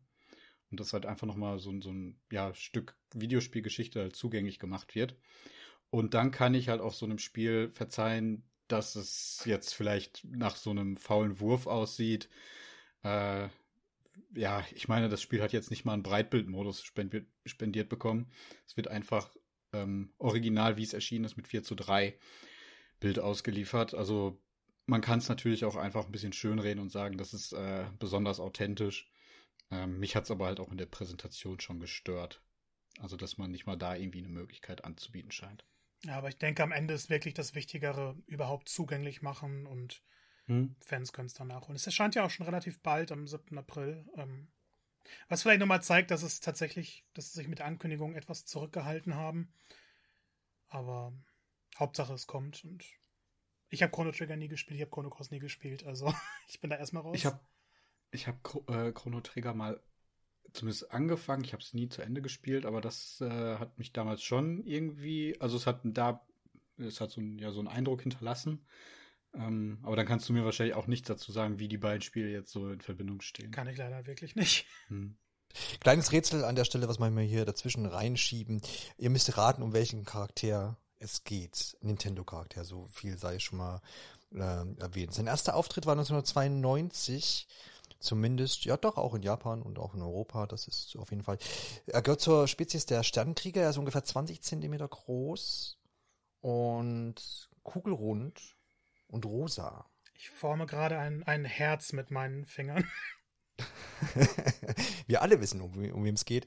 Es war auch in dieser Nintendo Direct mal wieder äh, Zeit für Kirby und äh, seinen äh, fulminanten Auftritt. Denn es geht darum, dass am 25. März das nächste große, äh, große Abenteuer ähm, erscheint, Kirby und das vergessene Land. Und wir haben ja in den letzten Episoden immer wieder, wenn es die Möglichkeit gab, Kirby zu erwähnen und eben jenes Spiel, kein Hehl darum gemacht, dass wir uns da irgendwie alle drauf freuen, aus ganz verschiedenen oder vielleicht auch doch gleichen Gründen, ich weiß es nicht genau. Und ich glaube, die, die, das hat sich jetzt auch nicht geändert. Man hat jetzt in diesem Trailer nochmal ein ähm, paar Details äh, bekannt gegeben Ein bisschen mehr Gameplay wurde gezeigt. Ich glaube, das, das große Ding, was auch für viel, viele Memes gesorgt hat, ist der Vollstopf-Modus. Wunderschön auch der Name. Perfekte Übersetzung. Also ich glaube, besser wäre es nicht gegangen. Weißt du, hast du das originale Englisch im, im, im, im, im Wortlaut? Oh, vorhin hatte ich es noch, aber jetzt, ja. nee. Kannst ja, kannst ja nochmal gucken, kannst ja nochmal zwischendurch reinwerfen. Ähm, ja, genau, Vollstopf-Modus. Das klingt wirklich großartig und es ist nichts anderes, als äh, dass Kirby sich über, über Gegenstände in seiner Umgebung so drüber stülpt ähm, und, und man hat ein bisschen halt, eklig. Ist, ist ein bisschen eklig, bisschen eklig, ja. Hat so ein bisschen, es, es gab ja früher so, habt ihr so Schleim mal früher gehabt, so als Kind, was du so irgendwie so, gibt, so wappelig in der Hand hattest? Ja, es gibt doch aber auch so, äh, so, so Knete, womit man so ähm, Tastaturen und so reinigen kann. Ja, genau, stimmt. Ja, ja. kannst du auch so. Ja, genau. Das ist, ist, ist auf jeden Fall äh, eine ganz schöne Sache. Und ja, das ist, glaube ich, dieses berühmte Bild, was jetzt überall rumgeht, wo er halt einfach sich über so ein Auto wirft und dann so draufhängt und dann, dann nimmt er halt auch diese Fähigkeiten eben an. Gibt auch noch dieses Dosenautomat-Beispiel. Der Warnkegel ist relativ viral gegangen, weil das nämlich an den, an den äh, VLC-Player erinnert, wem das ein Begriff ist. Ja, also gibt es ganz, ganz viele Sachen. Bin gespannt, wie das dann umgesetzt wird und was ist da alles, ähm, äh, was für Ideen da noch kommen, die wir jetzt hier halt auch noch nicht gesehen haben. Und ich will da auch jetzt, ich, ich habe es glaube ich neu schon mal irgendwo gesagt, ich will da jetzt auch gar nichts mehr weiter sehen, weil, weil das, da wird es wahrscheinlich tausende Überraschungsmomente noch geben. Zumindest ist das jetzt meine Erwartungshaltung. Um, ähm, was man noch sagen kann, dass äh, die Dee Stadt, äh, was so wahrscheinlich ein bisschen so der Hub sein wird, von, von dem man aus dann losreist in die einzelnen Gebiete, ja, dass die da so ein bisschen erweitert wird im Laufe der Zeit. Ne? Man bringt dann quasi ein bisschen Items mit zurück und Fähigkeiten und sowas und das sollte alles auch in diese Stadt gesteckt werden können. Und dann großes Ding, was ja, was auch, glaube ich, ganz cool inszeniert ist, zumindest macht das so den Eindruck auf den Screenshots, die ich jetzt gesehen habe heute, äh, sind die Bosskämpfe. Da hat man schon so ein paar, paar Sachen gesehen, die sollen wohl ziemlich äh, imposant quasi für, für, für Kirby-Verhältnisse jetzt ja, gestaltet sein und äh, auch einen, einen zentralen, zentralen Punkt einfach im Spiel haben. Jo, das so, das war so, glaube ich, das Neue. Äh, gerne noch ergänzen, wenn ähm, Mouthful Mode heißt das im Original. Äh, sag's also, nochmal? Mouthful. Mouthful, ja, okay. Ja. Vollstopf, also Vollstopf, ja, ich, ich finde, es ist schon sehr gut eingedeutscht. Also jetzt ja. nicht, ne, statt einfach dieser 1 zu 1 Übersetzung zu gehen. Ja. Ähm, ist wieder typisch Nintendo, denkt man sich da halt irgendwas anderes aus. Mhm. Ja, finde ich, finde ich gut. Ich weiß nicht, Alex, äh, hast du, ich glaube, du, du, hattest noch keine Gelegenheit hier in diesem wunderbaren Podcast, nee. was dazu zu sagen, ne? Hatte ich nicht, ähm, mhm. aber das ist ja auch eine total überraschende Ankündigung gewesen. Mhm. Auch, äh, auch für mich tatsächlich. Ich hatte da keine, keine Insider-Infos. Äh, nee, Quatsch. Aber es hat, hat, hat mich äh, schon sehr überrascht und man hat ja auch dann schnell den Vergleich zu Mario Odyssey gezogen. Und dieser neue Trailer ähm, bestätigt das Ganze. Ich meine, dieser Vollstopf-Modus ist ja schon ein bisschen ähnlich zu dem, was man in Mario Odyssey hatte. Konnte ja Mario auch quasi ja die, die Form wandeln ähm, indem man halt die Mütze irgendwo drauf geworfen hat. Es funktioniert jetzt bei Kirby schon ein bisschen anders, aber auch von der Spielwelt her, finde ich, braucht sich das so in keinster Weise vor Mario Odyssey zu verstecken und ich glaube, dass es da auch auf jeden Fall in einer Liga mitspielen kann, wenn ich mich jetzt nicht zu weit aus dem Fenster lehne. Das werden wir dann sehen, wenn das Spiel erscheint, ob ich da irgendwie recht behalten werde. Aber es könnte definitiv das ambitionierteste Kirby-Spiel der letzten Jahre werden. Mhm. Also zumindest sieht es jetzt gerade so aus. Absolut, Marco. Hast du noch, noch ein bisschen Liebe zu verstreuen? Ja, ich, ich gehe mal den größten Plot-Twist meiner Podcast-Geschichte ein. Ich freue mich mittlerweile mehr auf Kirby als auf Elden Ring. Uff. Uff. Das ist tatsächlich mein Most Wanted. Ich kann es echt nicht mehr abwarten. Als sie diesen Vollstoffmodus präsentiert haben, ich habe, glaube ich, zwei Minuten lang nur lachen können. Ich, ich bin, ne, es ging gar nichts mehr bei mir. es sieht wirklich danach, also nicht nur nach dem besten Kirby, sondern nach einem der besten Plattformer, die Nintendo gebracht hat, aus diese ganze Liebe zum Detail. Natürlich man muss schauen, wie spielt es sich, wie lang ist es, wie abwechslungsreich sind die Level. Ähm, ich würde noch nicht so weit gehen und sagen, dass es Odyssey so in der Liga spielen kann, weil Odyssey für mich, finde ich, so die, die absolute Perfektion der Mario-Formel ist. Aber es kann gerne ein ja. erster Schritt in diese Richtung sein. Ja, okay, lasse ich mich auch drauf ein, aber ähm, genau, es ist halt einfach der Eindruck, dass man zumindest versucht, mit Kirby ja. halt in dieser gleichen Liga mitzuspielen. Das finde ich da wichtig. Also ich habe immer so bei den anderen, also ich glaube, es liegt auch viel daran, dass zu einer bestimmten Zeit, so gerade so Wii, 3DS, irgendwie wahnsinnig viele Kirby-Spiele auf einmal mhm. rauskamen. Zumindest habe ich das so in der Erinnerung. Und die Qualität da auch sehr geschwankt hat. Und ähm, da waren auch einige komische Spin-offs bei und irgendwie komische Experimente woran sich, glaube ich, auch heute niemand mehr so richtig erinnert. Und das ist jetzt halt einfach wirklich, ähm, okay, wir machen einen richtig guten Kirby 3D-Plattformer. Und ähm, so sieht's gerade aus. Jetzt inszenatorisch, ähm, ja, da war halt Mario Odyssey auch einfach wahnsinnig stark, muss man ja sagen, für ein Mario-Spiel, sag ich mal. Mhm. Was auch immer das bedeutet, wieder für ein Mario-Spiel. Aber es war halt auch einfach inszenatorisch im Vergleich zu vorherigen Mario-Spielen, glaube ich, in einer anderen Liga. Ähm, ob da jetzt Kirby mitspielen kann, weiß ich nicht, aber ich finde, es bringt zumindest alles mit. Ähm, auch das Setting sieht ja auch einfach untypisch aus für das, was wir so aus den letzten Spielen kennen. Ähm, diese, naja, Anführungszeichen postapokalyptische Welt, die es da gibt. Ist ja trotzdem alles noch sehr bunt dafür. Ja, also ich, ich, äh, ich könnte mir vorstellen, dass das schon einer der besten Titel von Nintendo dieses Jahr werden wird. Und da ja, kommt ja noch womöglich ja. das ein oder andere. noch das ein oder da, andere, genau. Ich bin da voll bei dir. Ich glaube auch, um das vielleicht noch abzuschließen, dass Kirby jetzt so den Switch-Effekt erlebt, weil das Switch sich einfach wahnsinnig viele Nintendo-Reihen ein bisschen neu erfunden haben oder nochmal ja. neue Spitzen erreicht haben. Und Kirby war ja wirklich so, wie du meintest, eine Reihe irgendwie so, so ein bisschen stecken geblieben. Und ich fand den letzten Wii-Teil halt auch nicht so, äh, den letzten Switch-Teil jetzt auch nicht so toll, weil es halt wieder so das war, was man kannte, mit dieser Freundesmechanik irgendwie. Weiß ich, man, man wollte das Kirby aufbrechen. Star Allies heißt der, glaube ich. Mhm. Ja. Und jetzt ja, erlebt Kirby endlich diese, diese Wandlung, diese, die er vielleicht immer gebraucht hat. Kirby of Renaissance the Wild. der Kirby of the Wild. Ja. Renaissance der pinken Knutschkugel. Ja. Anyway, gib mir Kirby als Dosenautomat. ja, das, das, äh, wie gesagt, ähm, ich finde es auch einen guten Punkt, einfach so, dass das wieder so ein viel gut Spiel ist, was ja irgendwie auch äh, einfach man mittlerweile auch braucht, so ein bisschen, ne? Ja. wo man sagt, okay, das ist nochmal so ein, so ein Spiel, wo du einfach irgendwie ein, eintauchst, es wird in dem Spiel keine Probleme geben, irgendwie so, es ist nicht bitter ernst, äh, nicht mal ein bisschen ernst.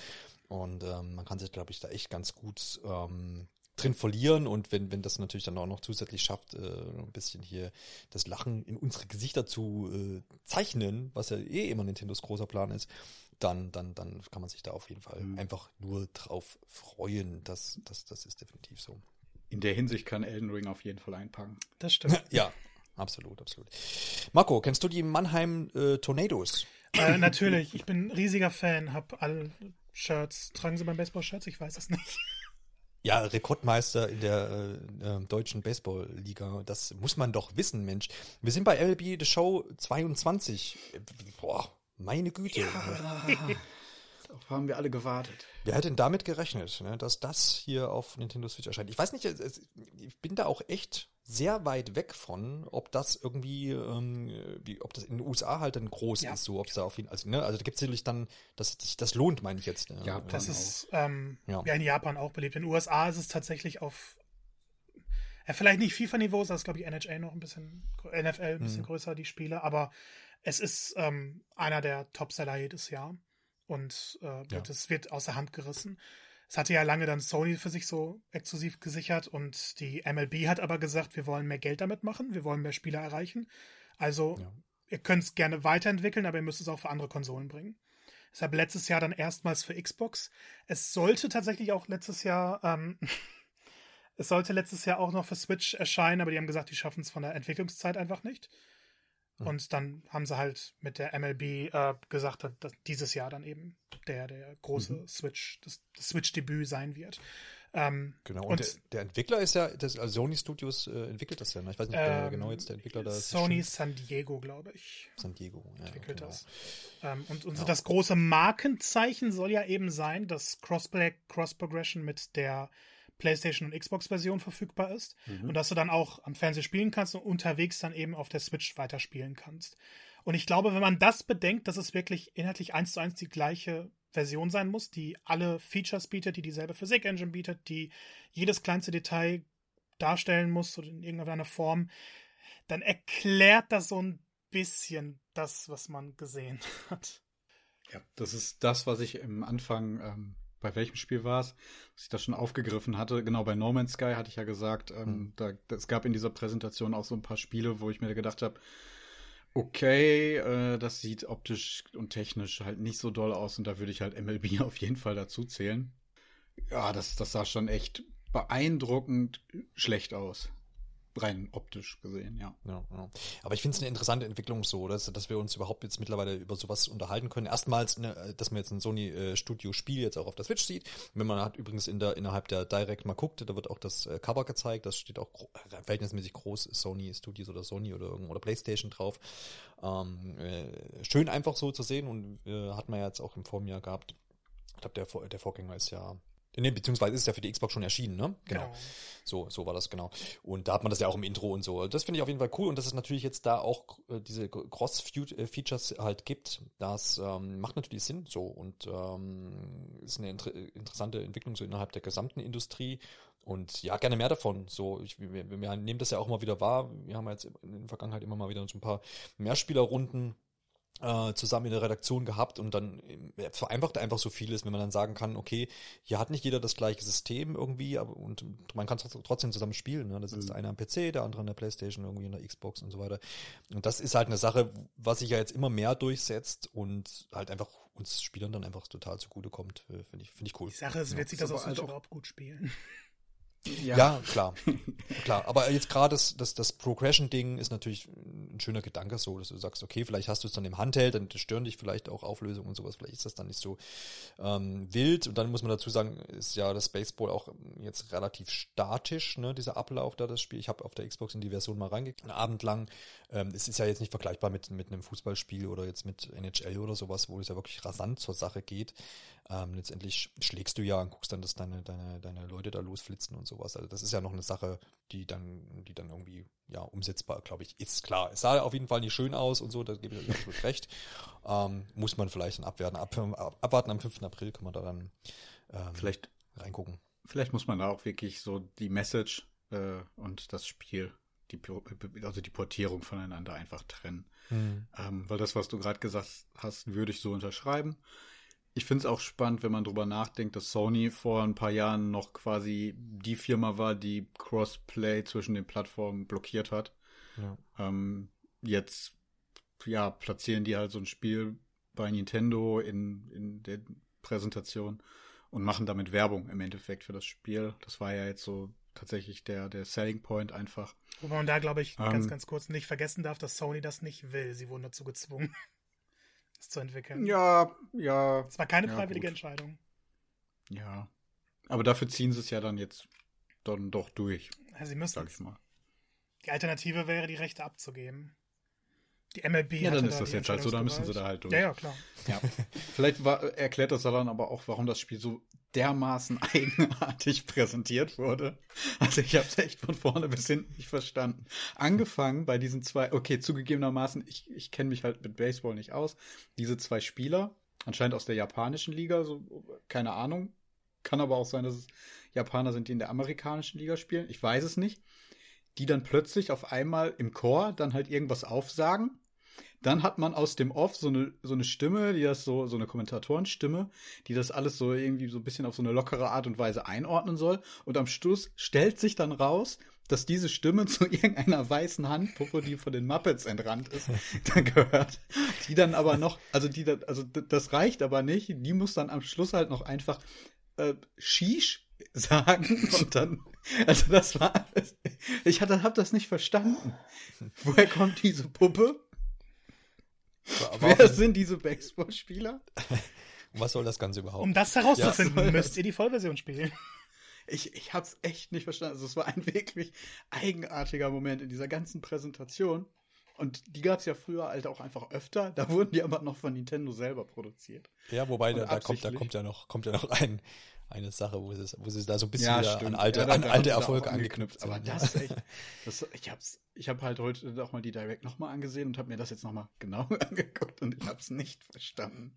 In also wer was hat man sich dabei gedacht und ja, ja, ja gut, ich meine, das ist, ja, ich glaube, das, das ist immer wieder, äh, äh, ja, diese Präsentationsform, da, da, da scheiden sich dann die Geister. Ich kann mir auch vorstellen, dass das, dass der, der, ein, der ein oder andere da auch äh, flach liegt oder sagt, geil, cool gemacht oder sowas. Also ich kann mir das schon vorstellen, das ist vielleicht. Ich würde so gerne wissen, wie diese Directs einfach produziert werden. So, ob Nintendo da halt dann irgendwie die Hersteller anschreibt, ja, okay, ihr habt jetzt hier einen Slot von eine Minute 30, produziert mal was. Mhm. Das kommt dann da rein. Mhm. Ähm, Und dann kurz vor Schluss kommt dann halt die, dieses Video dann zu dem Spiel hier und dann hat man halt auch keine andere Wahl mehr, als das zu nehmen. Das kannst du dann nicht mehr zurückschicken, sondern muss es dann so ausstrahlen. Ja, ja. Ja. ja. Ey, das ist- nicht. Ja. Also, also die Krönung ist halt wirklich noch am Schluss, wie diese Puppe dann einfach noch Shish sagt und dann, also das, was hat das, also, nee. Ich verbinde Baseball halt überhaupt nicht mit, mit, ähm, mit, mit, ja, mit, mit Hip-Hop oder sonst wie, oder wo es halt irgendwie herkommt. Ich verstehe es nicht. Ich verstehe es nicht. Am besten, am besten, ihr guckt euch das alle, die es jetzt noch nicht gesehen haben, selber nochmal an, versucht das einzuordnen und schreibt dann bitte gerne an uns, ähm, äh, ne, und vielleicht dann könnte Alex Tschüss. irgendwie ein bisschen, genau, könnte, könnte Alex vielleicht ein bisschen auf die Sprünge helfen. Um, vielleicht äh, ne, kann man dann das nochmal aufgreifen in der nächsten Episode. Ähm, auf die Sprünge geholfen werden muss mir wahrscheinlich auch bei dem nächsten Titel. Marco, was, was, was ist das hier? Jetzt ist, hier, ist auch irgendwie ein Remake, irgendwas Altes und ich kann, kann schon wieder nichts damit anfangen. Es ist fantastisch und du musst es spielen. ähm, Klonoa ist ein PlayStation 1 Spiel gewesen. Es gab ein PlayStation 2 Sequel, wo du im Endeffekt so dieses kleine Maskottchen da spielst und es hat die Fähigkeit, Sachen aufzunehmen und sich damit höhere Sprünge zu ermöglichen. Das ist so die Grundmechanik. Und ähm, ich persönlich, ich habe beide Teile geliebt. Es gab noch einen Game Boy Advance Teil, es gab einen Beachvolleyball Teil natürlich. Ähm, und es sind einfach wunderschöne 2.5D Puzzle-Plattformer gewesen. Ähm, mit, mit vielen Rätseln, mit interessanten Bosskämpfen und mit sehr, sehr viel Liebe zum Detail. Es ist ein totales Feel-Good-Spiel. Für mich war es immer so ein bisschen Kirby-artig im Sinne von wholesome, aber es war dann vom Schwierigkeitsgrad immer höher. Ähm, es gab dann ein Remake auf der Wii. Das hieß, glaube ich, dann auch nur Klonoa Daughter Phantom Mile. Ähm, das war ein tolles Remake, aber danach wurde nichts mehr mit der Reihe gemacht und seitdem lag die still. Und ich persönlich habe für mich ein bisschen damit auch abgeschlossen, gedacht, okay, wir kriegen halt nie wieder einen Teil. Ist ein schönes Ding aus der Vergangenheit, ja. Und dann kommen sie mit der Klonoa Fantasy Reverie Series. Ähm, Remakes von 1 und 2. Der erste sah dann auch, weil der, der PS1-Teil war halt sehr, sehr auf Pixel-Stil noch ein bisschen gel- ausgelegt. Ähm, jetzt orientieren sie sich eher am Wii-Remake, aber beide Teile wurden in so einem optisch sehr ähnlichen Stil angepasst. Es sind also schon vollwertige Remakes, auch wenn das jetzt nicht nach dem grafisch eindrucksvollsten Teil aussieht. Ähm, neue Inhalte wird es keine geben, aber eben wieder eine Möglichkeit, so zwei Klassiker zu spielen. Und ich glaube, die werden damit auch durchaus Erfolg haben können, weil es dann von der Spielart für mich persönlich nichts Vergleichbares heute gibt. Ähm, sehr, sehr fantasievoll, sehr bunt gehalten, sehr viele nervige japanische Geräusche dabei. äh, ich, ich persönlich kann es nicht mehr abwarten, Klonoa wieder zu spielen. Hast du irgendwelche? Berührungspunkte? Ja. Äh, Alex, du mal äh, sagt ja auch nichts wahrscheinlich, ne?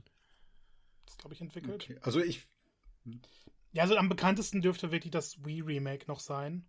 Ähm, Ah. Wenn man sich's anguckt, dann, dann kommen vielleicht so ein paar Erinnerungen wieder rein. Einfach mal bei YouTube noch ein bisschen Gameplay suchen oder so, weil das, der Wii-Teil war doch ein bisschen größer, aber war halt dann wieder so kein Erfolg und er war dann eher größer unter den Leuten, die sich dann für so, so kleine Perlen interessieren. also für mich sah es auch so nach ähm, zeitlosem, ja, 3D Jump'n'Run irgendwie aus. Mhm.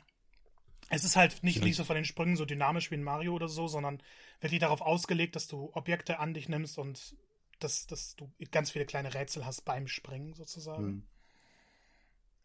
Auf jeden Fall, auf jeden Fall sicherlich kein, kein, kein, ähm, wie sagt man denn, schadet niemanden, wenn das jetzt quasi noch geremastert irgendwie jetzt erscheint und ist vielleicht eine Chance, da dann mit reinzugucken. Ich glaube, mir sagt das einfach, weil du, als du PlayStation 1 sagtest, wusste ich schon, warum ich es nicht kenne, dann. Ja. Das ist so eine, so eine Phase, warum, die, die, die an mir vorbeigegangen ist tatsächlich.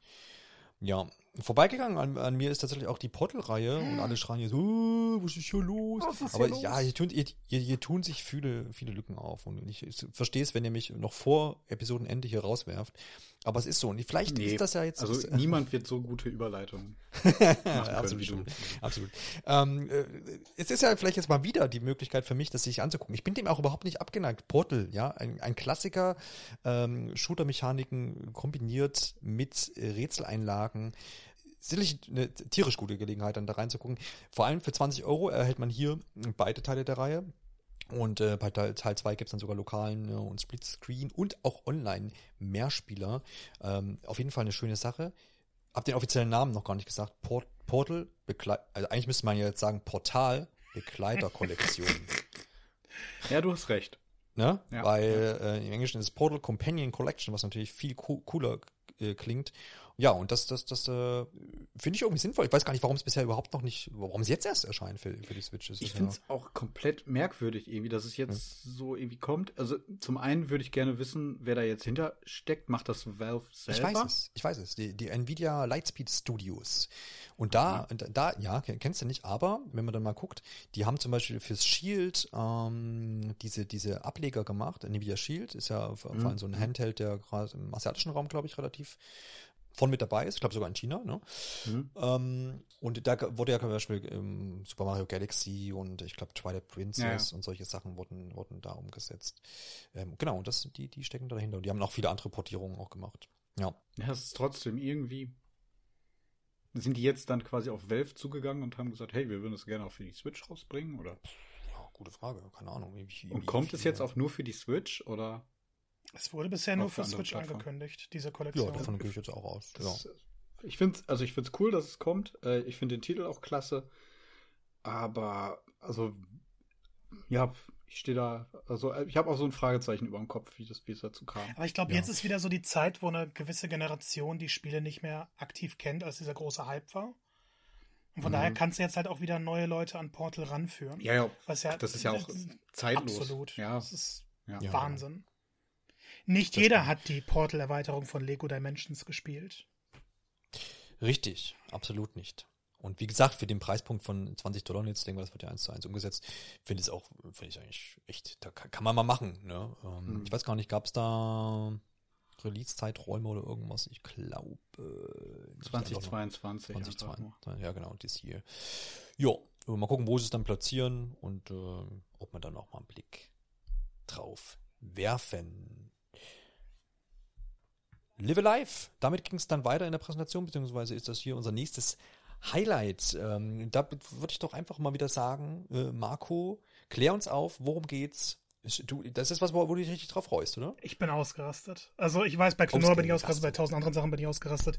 Hier bin ich wirklich ausgerastet. So also richtig. Ähm, ich möchte das mal so ein bisschen einordnen, ja. wie das ja. sich immer so äußert, wenn Marco ausrastet. ähm, äußert sich das eigentlich immer dadurch, dass er, naja, es gibt eigentlich nur noch Caps Lock und, ja. und Sätze und Wörter werden einzeln abgefeuert in den Chat.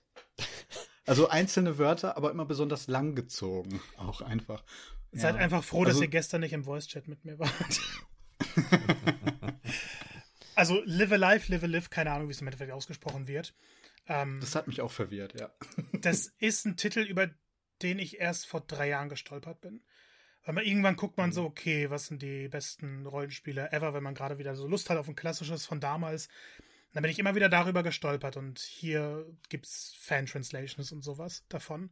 Und es wird dann immer wieder als unglaublich einflussreich bezeichnet und man denkt sich, naja, es wird über viele Spiele von damals gesagt, die Japan nie verlassen haben. Hab mir dann mal diese Fan-Translation angeguckt, ein bisschen reingespielt und war völlig baff. Im Endeffekt ist das ein relativ klassisches Rollenspiel, auch noch im Pixel-Stil von damals, ähm, wo man aber sieben komplett verschiedene Szenarios hat. Das heißt, es gibt einen im Wilden Westen, der dann seine eigene Geschichte hat. Ähm, es gibt einen in der Steinzeit, wo es gar keine Dialoge gibt, weil die Sprache noch nicht da war, sondern wo dann nur in Smileys äh, kommuniziert wird. Es gibt einen in der Zukunft, wo man einen Roboter an einem Raumschiff retten muss. Also es ist unglaublich vielfältig. Und jedes dieser Szenarios wurde von einem anderen ähm, Artisten, Künstler designt. Ähm, einer davon sogar der Erfinder und Autor von Detective Conan. Ich weiß gerade nicht genau, welche der Geschichten er ah. ähm, ja. entwickelt hat, aber es sind auf jeden Fall auch namhafte Leute dabei. Und das alles wird dann im späteren Verlauf zusammengepackt. Aber naja, jede Geschichte für sich ist auf jeden Fall von der Qualität unglaublich hochwertig. Und auch bis heute, ähm, wenn man die das erste Mal überlebt, dann, dann, erlebt, dann würde man jetzt nicht denken, dass es ein Spiel von damals ist, so aus den frühen JRPG-Reihen. Ähm, hinzu kommt dann noch dieses Kampfsystem, das so ein bisschen dieses Positionierungsverhältnis mit klassischen rundenbasierten Angriffen, so ich wähle jetzt mal einen Angriff aus, ähm, verbunden wird und das dann aber auch an jede Epoche angepasst wird. Das heißt, man kann immer nur die Waffen und die Fähigkeiten haben, die dazu passen. Es gibt so eins, das eher von Street Fighter inspiriert ist. Da geht es natürlich auf den Nahkampf. Im Wilden Westen kämpft man eigentlich nur mit Waffen. Da macht Nahkampf dann keinen Sinn. Und das wird überall da rein verarbeitet. Es klingt wahnsinnig ambitioniert. Äh, War es damals auch. Es hat irrsinnig gute Wertungen bekommen. Es hat Japan natürlich nie verlassen, äh, was eine Riesentragödie ist. Was ich dann gestern noch ein bisschen bei der Recherche rausgefunden habe, es war das erste Großprojekt bei Square Enix von Yoko Shimomura. Es war das erste Mal, dass er dann für ein ganzes Spiel einen Soundtrack designt hat und für mich gibt es keinen größeren Namen in der Videospielmusik. Ähm, nur ist es halt unglaublich schade, dass das ein Titel war, der sehr unzugänglich ist. Ähm, wie gesagt, es gibt nur eine Fanübersetzung, nicht mal eine offizielle. Irgendwie an vernünftiges, äh, vernünftige Version ranzukommen, ist, ist unmöglich, selbst wenn man sich das Original holen möchte. Es ist aber auch ein Spiel, das dann wieder so unbekannt ist, dass ich niemals gedacht hätte, dass ein Remaster kommt. Und dann wurde es jetzt halt angekündigt. Ähm, dann noch in diesem HD 2D Remake-Stil, den ich unglaublich schön finde, der in Octopath schon mhm. eine richtige Wucht war. Ich kann meine Freude, glaube ich, nicht anders beschreiben. Ähm, es ist ein Spiel, was, glaube ich, explodieren wird, wenn es rauskommt. Ich glaube, das wird noch mal so ein bisschen die, die JRPG-Geschichte umdrehen oder, oder das Bewusstsein noch mal ähm, abändern und wer weiß, was Square Enix da plant noch in Zukunft. Ähm, das ist, wie gesagt, der letzte Titel, den ich gedacht hätte, den sie jemals remastern würden und jetzt ist alles offen we're in the endgame now. Ja, ähm, ich finde es auf jeden Fall sehr, sehr, sehr, sehr hübsch. Also das, das, das ist so ein Aspekt. Wir haben jetzt ja wieder HD, HD, 2D, 2D, HD. Ähm, sehr ansprechend. Also als ich das, als sie das präsentiert haben, war ich erstmal so, oh, das sieht aber total interessant aus und so. Wie gesagt, mir, mir hat es jetzt vorher im Vorhinein überhaupt nichts gesagt.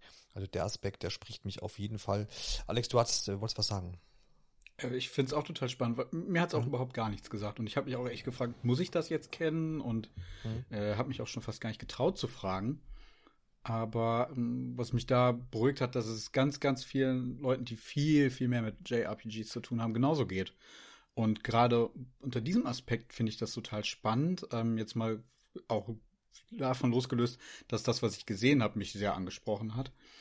Ähm, aber wenn das Spiel dann jetzt erscheinen wird und ich kann dann auch noch, also nochmal reviewed wird und dann vor allem auch von vielen Leuten, die das Spiel auch einfach gar nicht kennen, weil sie es halt nie gespielt haben und weil es halt so unbekannt ist, finde ich das total spannend, wie, wie das dann jetzt halt aufgenommen wird. Halt, es ist, es ist mit diesem Look auch einfach, kann man es mit einem brandneuen Spiel quasi für alle außerhalb Japans irgendwie gleichsetzen. Deshalb finde ich es auch klug, dass irgendwie kein Remake oder Remaster dran gehangen wird, sondern dass einfach der Spieletitel so benutzt wird. Ja, ja, ja, es ist, es ist, es ist total clever. Und ähm, zum eigentlichen Spiel selbst, was man da so gesehen hat, ähm, ich konnte es nicht so ganz einordnen, bin da dann auch sehr froh gewesen, als Marco das dann getan hat. ähm, ich finde diesen Ansatz mit, Satz mit diesen sieben verschiedenen Geschichten total spannend. Ähm, erinnert mich dann auch irgendwie stark so ein bisschen an Chrono Trigger, was ja auch so unterschiedliche Szenarien hat. Ähm, Marco, weißt du, sorry, weißt du, was für einen Umfang das Spiel so hat? Kannst du das das kann ich nicht sagen. Ist auf jeden Fall eins der längeren Natur gewesen, aber jetzt auch nicht eins, wo man 50 okay. Stunden in jedem Kapitel mhm. verbringen kann. Ja, ja, ja, okay. Ja, und ähm, ich habe auch so ein bisschen so, so was von Earthbound irgendwie. Also habe hab ich mich auch irgendwie so dran erinnert gefühlt, als ich das gesehen habe. Und ich bin halt auch einfach Fan von diesem Look. Da hat echt äh, Square Enix den originellsten Artstyle äh, der letzten Jahre geschaffen, finde ich. Ähm, ich hoffe, dass da nicht irgendwann so eine Ermüdungserscheinung ja, auftreten wird, aber so wie sie es gerade ähm, angehen, ist es wahrscheinlich einfach nur eine Frage der Zeit. Aber ist für mich, ich weiß nicht, ob man es Geheimtipp nennen kann, aber ähm, ich würde es so nennen, jetzt dieser Direct. Gerade nochmal kurz nachgeschaut, 20 Stunden ungefähr. Also doch nicht mhm. so ja, mega lang. Das ist ja sehr überschaubar eigentlich. Ja, ah, deshalb dieser größere Fokus auf Story eher als diese typischen mhm. JRPG-Elemente. Ja, das klingt doch, klingt doch dann noch nach, nach einer coolen Sache.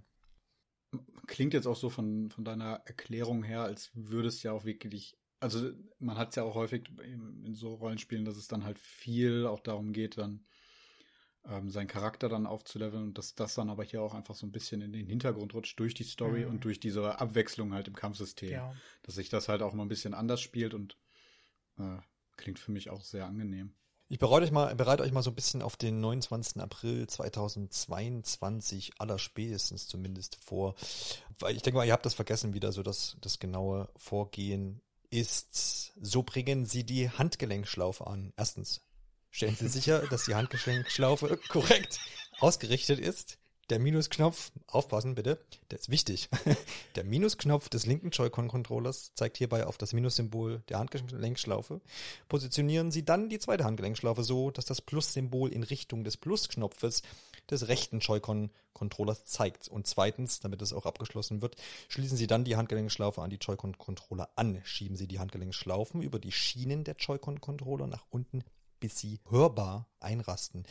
Das Anlegen der Handgelenkschlaufe ersparen wir uns jetzt mal. Ich glaube, das kriegt er alleine hin. Wozu brauchen wir das Ganze? Wir brauchen das unbedingt dann, wenn es wieder heißt, ab besagtem Datum, Nintendo Switch Sports. Mit unheimlich vielen ähm, ja, was heißt unheimlich viele, mit, mit, mit alten und neuen Disziplinen, wenn wir, wenn wir das mal so zusammenfassen können.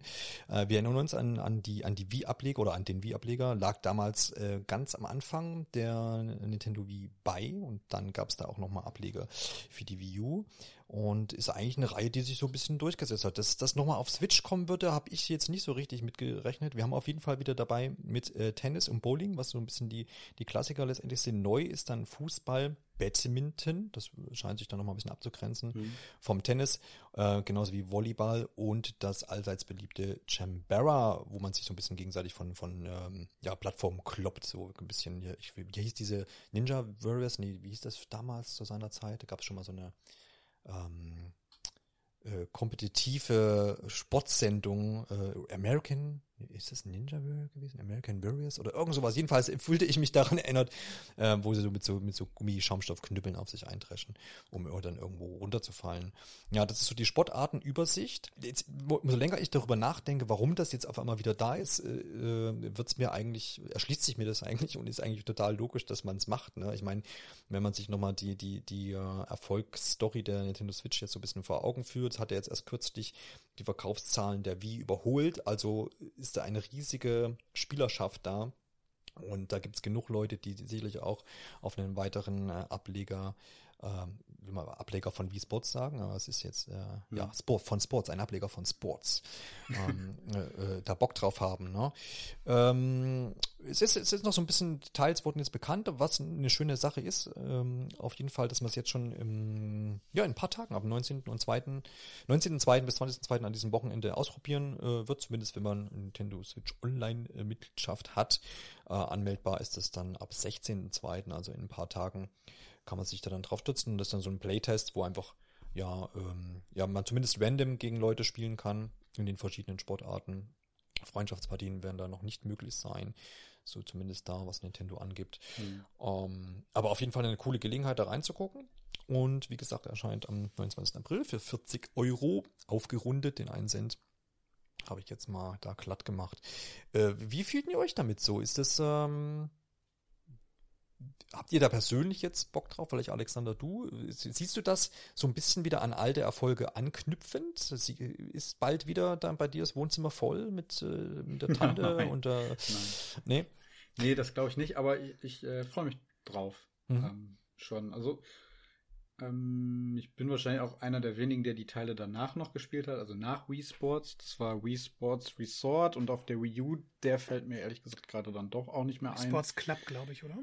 Ja, stimmt, mhm. genau. Das war aber, äh, Wii Sports Club hatte auch so ein interessantes, glaube ich, Verkaufsmodell. Mhm. Ne? Da, das konnte man irgendwie gratis runterladen und dann auch irgendwie was dazu kaufen. Ja, du konntest dir Pässe kaufen oder die einzelnen Sportarten für jeweils 10 Euro. Genau, stimmt. Ja, ich erinnere mich. Äh, ich habe das, glaube ich, damals getestet. Deswegen äh, habe ich das wahrscheinlich damals auch, auch noch gespielt. Ähm, nee, ich freue mich schon drauf. Ähm, ich möchte dir noch so einen weiteren Grund geben, wieso sie sich wahrscheinlich das wieder veröffentlichen.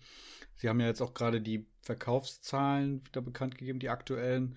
Und äh, Ring Fit Adventure ist nach wie vor auch einfach ein Spiel, mhm. was sich wahnsinnig ja. gut verkauft.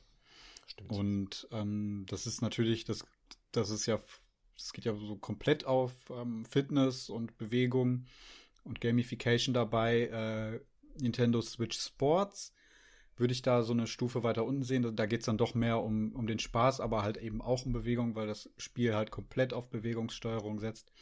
Dieser Beingurt von äh, Ring Fit Adventure ist ja auch mit dabei für eben, ja, Spiele wie äh, Fußball, glaube ich. Genau, es soll aber dann in einem, in einem Update kommt das, wird das nachgeliefert, dass das der Beingurt ja. dann auch äh, möglich ist, aber genau das ist geplant, ja. Genau, also das, das äh, geht da schon so ein bisschen mit in die Kerbe rein. Und ähm, Ja, ich finde es halt aber auch spannend, dass sie eben diese Updates planen für das Spiel. Ähm, und vielleicht auch, dass dann halt so ein bisschen länger mhm. äh, mit neuen Inhalten versorgen, mit neuen Sportarten, würde ich dann da halt auch sehr begrüßen, glaube ich. Ja, ja, absolut. Genau, apropos Update, im, im Herbst soll da dann auch noch das beliebte Golf hinzukommen, weil das war, war tatsächlich auch, glaube ich, so rückblickend neben Bowling so fast das äh, häufigste, was ich auf der Was ist der mit Wii, Boxen? In, in der Wii-Version dann. Ja, das kommt ja vielleicht dann noch. Ne? Ja, aber also das hätte ich jetzt eigentlich als das beliebteste gesehen. Echt, ja? Da, nee, da habe ich immer echt Armschmerzen gehabt davon. Tennis. Irgendwann. Dieses in die, in die Luft hauen, ne? Das ist eigentlich voll ungesund gewesen. Ja, Bowling oder Boxen hätte ich so vorne gesehen, mhm, glaube ich. Mhm. Ja, ja. Auf jeden Fall interessant. Ich finde den Aspekt noch nett so, dass man so sagt, ähm, ja, man erhält jetzt auch diese, dieses Spiel und macht das jetzt wieder auch wieder einer neuen, neuen Generation einfach zugänglich. Ne? Wie gesagt, immense Verkaufszahlen, das heißt, all die Leute, die das jetzt vielleicht auf, auf der Wii verpasst haben ähm, und vielleicht auch keine Wii U hatten, dann äh, dass die da jetzt nochmal da in diesen Genuss kommen, äh, auf jeden Fall. Und es ist wie jetzt auch schon beim bei eben besprochenen Titel nochmal so die, die Möglichkeit für, für Leute auch einen Erstkontakt überhaupt damit zu haben, mit diesem ganzen Spielprinzip, mit dieser Bewegungssteuerung und so. Klar, es wird vielleicht wird nicht mehr diesen Effekt haben wie äh, damals 2006, aber ähm, sicherlich noch ausreichend, um irgendwie Leute dazu für zu begeistern. Und das finde ich in dem Sinne eine schöne Sache. Vielleicht kann man noch, Marco, äh, darüber sprechen, ähm, wieso die Präsentation ausgefallen ist. Ich habe hab das Gefühl, ähm, ich meine jetzt gar nicht die Präsentation in der Präsentation, also wie sie es da geboten haben, sondern wie das Spiel aussieht. Und ich habe so ein bisschen das Gefühl, als würden sie vielleicht so ein bisschen das so ein bisschen, ja, schöner gestalten, ein bisschen äh, organischer machen, ein bisschen dynamischer. Im Sinne von, ne, wenn man sich mal ganz an den Ursprungstitel erinnert, das waren ja eigentlich nur Menüs, die hast du ausgewählt. Hier ist Tennis, hier ist Golf, äh, spielen wir mal jetzt eine Runde Bowling. Ähm, jetzt haben wir ja da so diese Charaktere durch, durch so eine, so ein, weiß nicht, was das denn war, so, so, ein, so ein Gebäude rumlaufen sehen und sowas. Erhoffst du dir da vielleicht so ein bisschen mehr ja, ja, ein bisschen mehr Lebhaftigkeit oder ich, äh, siehst du das gar nicht? Ich weiß halt nicht, ob das so ein Titel ist, der da mehr Lebhaftigkeit braucht. Also mhm. schönere Präsentation ist, ist immer gut, aber ja. im Endeffekt ist das, finde ich, so ein perfektes Beispiel eines Titels, bei dem es reicht, ihn anzumachen und hier wählt eine Sportart aus, klickst drauf und bist drin. Also je, je zugänglicher es ist, desto besser passt das halt zum ganzen Spielrhythmus. Ähm, dass das alles so ein bisschen schöner aussieht, das ist, glaube ich, ganz nett, ein bisschen lebendiger. Ich persönlich mag aber die Charakterdesigns nicht. Ich kann mich damit nicht anfreunden. Ich habe hier gerade noch mal ein Bild aufgemacht und irgendwie, die haben was Komisches an sich. Ein bisschen was Unheimliches, finde ich. Ja, sie wirken gar nicht Nintendo-mäßig so. Das ist ein ja, bisschen... ja, ich glaube, das ist es. Ich glaube, wir sind aber auf was ganz Heißem auf der Spur. Absolut. Also ich kann es nur unterschreiben. Es hat äh, auch für mich mehr mit ähm, äh, falls ihr das kennt, Go Vacation. Das erschien auch für die Wii, kam auch dann nochmal für die Switch raus, wurde von Bandai Namco entwickelt. Irgendwie entwick äh, haben mich die Charaktere so daran erinnert. Mhm. Und ich könnte mir sehr gut vorstellen, dass das in einer Kooperation entsteht zwischen Bandai und äh, Nintendo. Ja, ist vielleicht gut, weil sonst hätte ja jetzt ähm, Samus Aran so ausgesehen, ne? ja, stimmt. ja, mm, ja, weiß man nicht. Aber die Mies sind trotzdem dabei, oder, Alexander? Genau, die Aber sind immer noch mit dabei und deswegen verstehe ich es noch weniger, weshalb man eben diese anderen Charaktere da in den, in den Fokus rückt. Ähm, ich habe mich auch gerade noch so gefragt, ob Nintendo das irgendwie hinbekommen wird, äh, mit dem Titel Nintendo Switch Sports beim durchschnittlichen ja, Konsumenten dann halt so diese Assoziation zu Wii Sports zu setzen. Wenn sie viel Bowling zeigen, ja. Dann schon, ne? Aber ansonsten so rein vom Titel her, also da, glaube ich, ärgert man sich vielleicht auch so aus heutiger Sicht so ein bisschen drüber, dass man dem Spieler nicht doch einen besseren Titel dann irgendwie damals gegeben hat. Dann hätte man mhm. das jetzt irgendwie. Ich glaube, Nintendo hat einfach diesen Drang, unbedingt Switch einzubringen. Sie hätten es ja auch irgendwie Wii Sports Return oder so nennen können. Ja, aber das macht ja keinen Sinn, weil. Naja, aber muss es unbedingt Sinn Was hat das mit der Wii zu tun? Ja, das stimmt schon. Also man hätte das schon irgendwie machen können. Aber ja, ja, Dann hätten wahrscheinlich aber auch viele gefragt, hey, das ist auch irgendwie eigenartig. Ja, wie war das mit New Super Mario Brothers U Deluxe? Da ist jetzt auch noch das U drin, obwohl es für Switch erschienen ist. Ja, das stimmt, ja. Ja, ist natürlich ja, klar, ist, ist nicht einfach. Aber du hast recht, also wenn man sich gerade mal so das, das, das Cover-Artwork anguckt, ähm, da sind ja halt auch, ne, steht groß, groß drauf Nintendo Switch Sports, man hat so ein paar kleinere Symbole für die Sportarten, die man dann zuordnen kann und im Hintergrund halt diese, ähm, ja, von uns nicht sehr geliebten Charaktere. Und wenn da jetzt die Mies drauf wären, Dann hätte man vielleicht eher wieder die Assoziation zu, Mhm. zu Wii Sports. Ja, ein bisschen, bisschen, bisschen schade. Also das wird mal interessant sein, dann ob so die Theorie, die du jetzt aufgestellt hast mit Bandai Namco, ob das aufgeht und äh, warum jetzt da die Charaktere sind. Weil die, die, man muss ja auch sagen, die Mies haben natürlich den Stellenwert nicht mehr, wie sie, wie sie seinerzeit hatten, aber sie sind ja auch noch im Switch-Menü ähm, verankert. Man, der Editor ist da ja auch drin, man kann sich da sein, sein Männle bauen und ähm, man hat sie noch in Mario Kart drin und dergleichen. Also sie sind ja nicht ganz weg. Und ich finde die eigentlich so als, als die Nintendo-Avatare haben sie sich ja eigentlich schon etabliert. Deswegen seltsam wirklich, dass man da jetzt hier irgendwie was, was anderes, was anderes ausprobiert. Ich weiß nicht, könnte es, nee, eigentlich kann es jetzt nichts damit zu tun haben, dass die Mies irgendwie animationstechnisch dann halt, die haben doch keine Arme, oder? Doch. Arme haben die, aber die haben keine Gelenke. Also die Arme fliegen immer so rum, oder? Haben die nicht nur so Bälle an den Seiten? Ja, ja. Also man muss ja auch Als- dann als- zu als- als Sport sagen, wenn ich das jetzt nicht komplett falsch in Erinnerung habe, dass diese Sportarten am Anfang auch einfach nur Wii-Demos waren, ne, die auf den Messen gezeigt wurden und dann, glaube ich, zu Ja. einem Spiel zusammengepackt wurden. Ah, nee, stimmt, die haben Arme, ja, okay. dann habe ich dann. Ich kann mir auch vorstellen, dass daher dieser reduzierte Look da auch noch kommt. Irgendwie. Ach, keine Ahnung. Vielleicht wollte Seat auch einfach nicht, dass sie das schon wieder verwenden. Hm. Hm. Hm. Ja.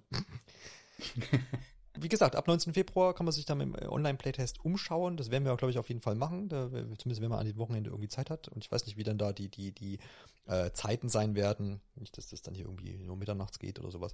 Schauen wir mal. Ähm, ist ja auf jeden Fall dann eine Gelegenheit, da mal, da mal zu gucken. Ist, glaube ich, dann auch natürlich ein großer Faktor, wie sind diese Online-Modi dann umgesetzt und sowas. Das ist natürlich nochmal was, wo man ein Auge drauf werfen muss. Ob das dann überhaupt Sinn macht, so, ne? Und ob das, ob das gut funktioniert, wie ist das Matchmaking dort und sowas, wie funktioniert das mit Freunden und brauche ich die Nintendo Switch Online App dafür?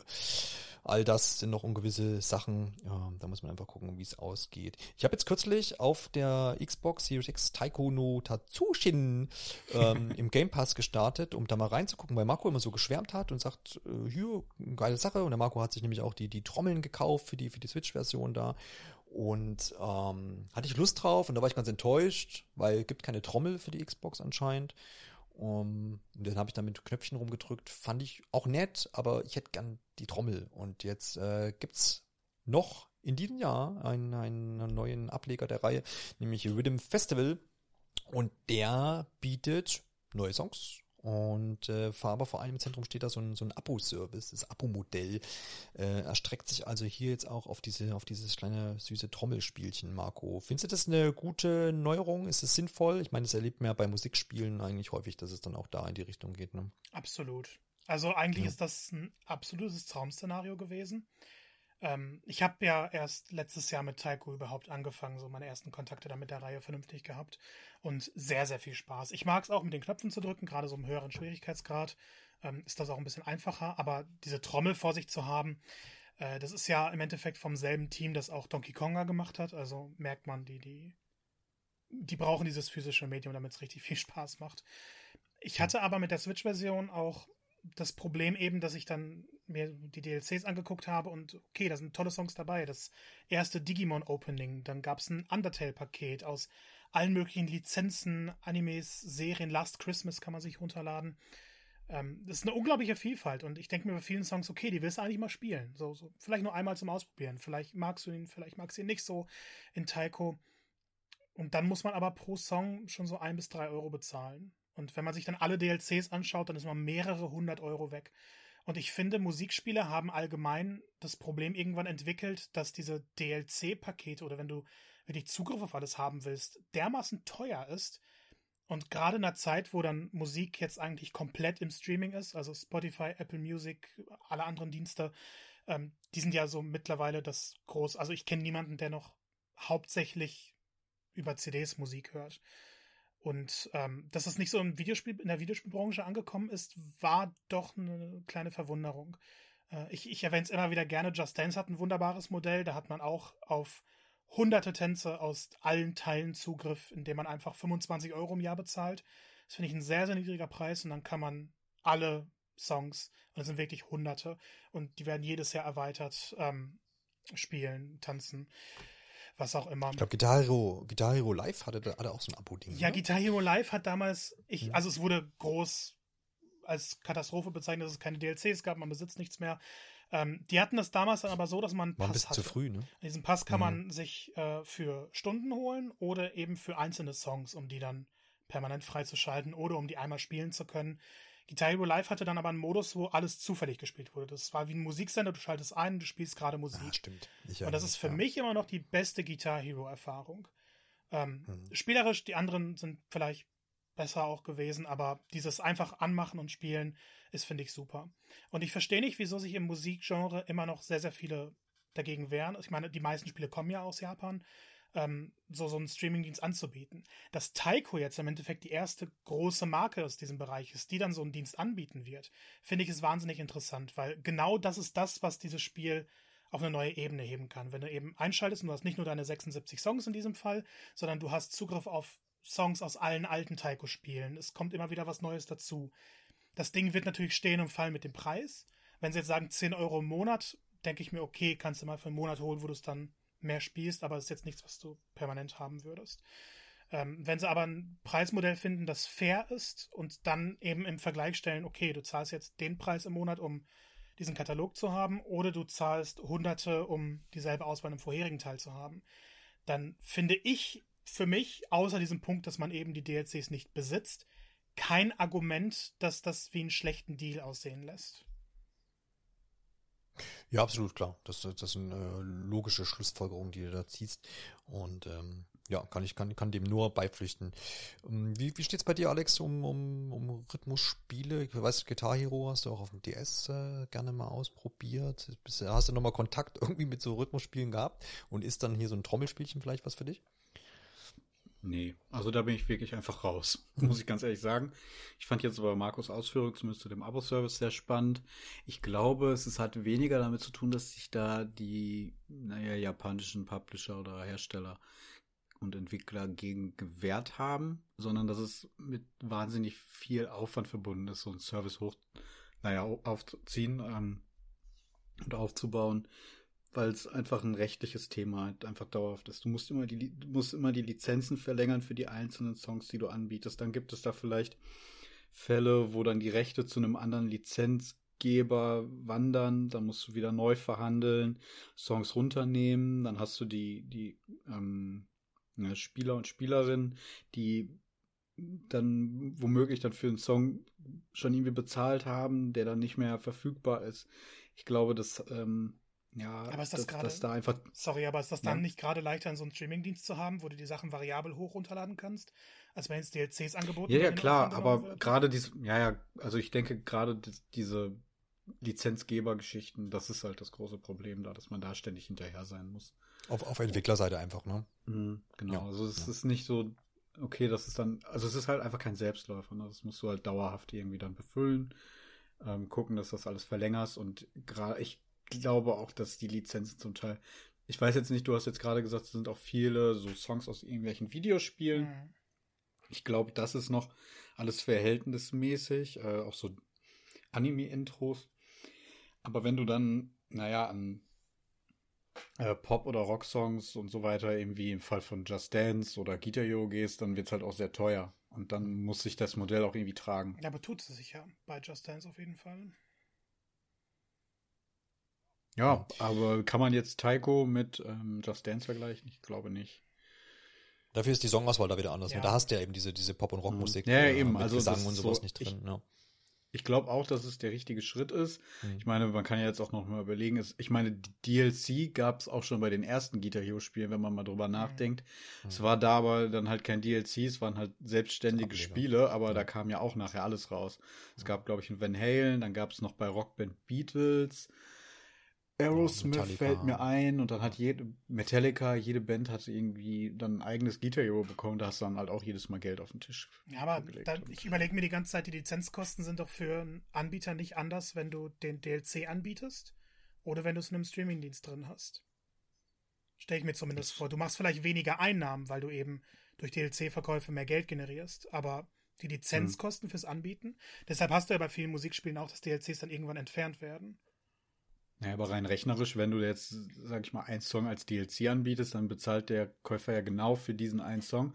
Dann kannst du das, was er da bezahlt, genau auf diesen einen DLC auch wieder und auf die dazugehörigen Lizenzkosten irgendwie aufrechnen. Und das ist ja das Problem bei so Streaming-Diensten wie bei Spotify oder Apple Music, dass du halt 10 Euro bezahlst und das dann halt auf alle verteilt werden muss. Und deswegen.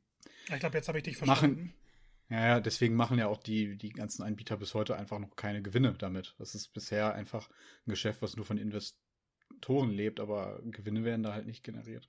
Ja. Auf jeden Fall, glaube ich, man merkt ja schon in der Diskussion, dass der dieses Musikgenre, ähm, ich glaube, da kommt auch jetzt nochmal so ein bisschen Entwicklung dann äh, rein und mal gucken, was da dann wieder vielleicht auch das Licht der Welt erblickt, ob man zum Beispiel dann wieder ein Guitar Hero in der naher Zukunft vielleicht sehen oder vielleicht auch mal irgendwas ganz, was, was, was ganz anderes, ne? Vielleicht gibt's ja auch mal, vielleicht ist ja denkbar, ich weiß nicht, ähm, ob, ob, ob auch so Entwickler sich mal sagen, okay, vielleicht nimmt man sich jetzt so ein Spotify DAE, vielleicht schon, ja. schon die Rechte haben. Ja, mein Vorschlag, genau. Ne? Und, und ähm, veröffentlicht dann in diesem Rahmen dann irgendwie ein Spiel und das ist dann irgendwie dran geknüpft, vielleicht dann nochmal an einen Aufpreis oder so, dass du sagst, dass du, äh, das Abo wird nochmal teurer, wenn du die Songs vielleicht auch spielen willst letztendlich oder singen willst oder was auch immer.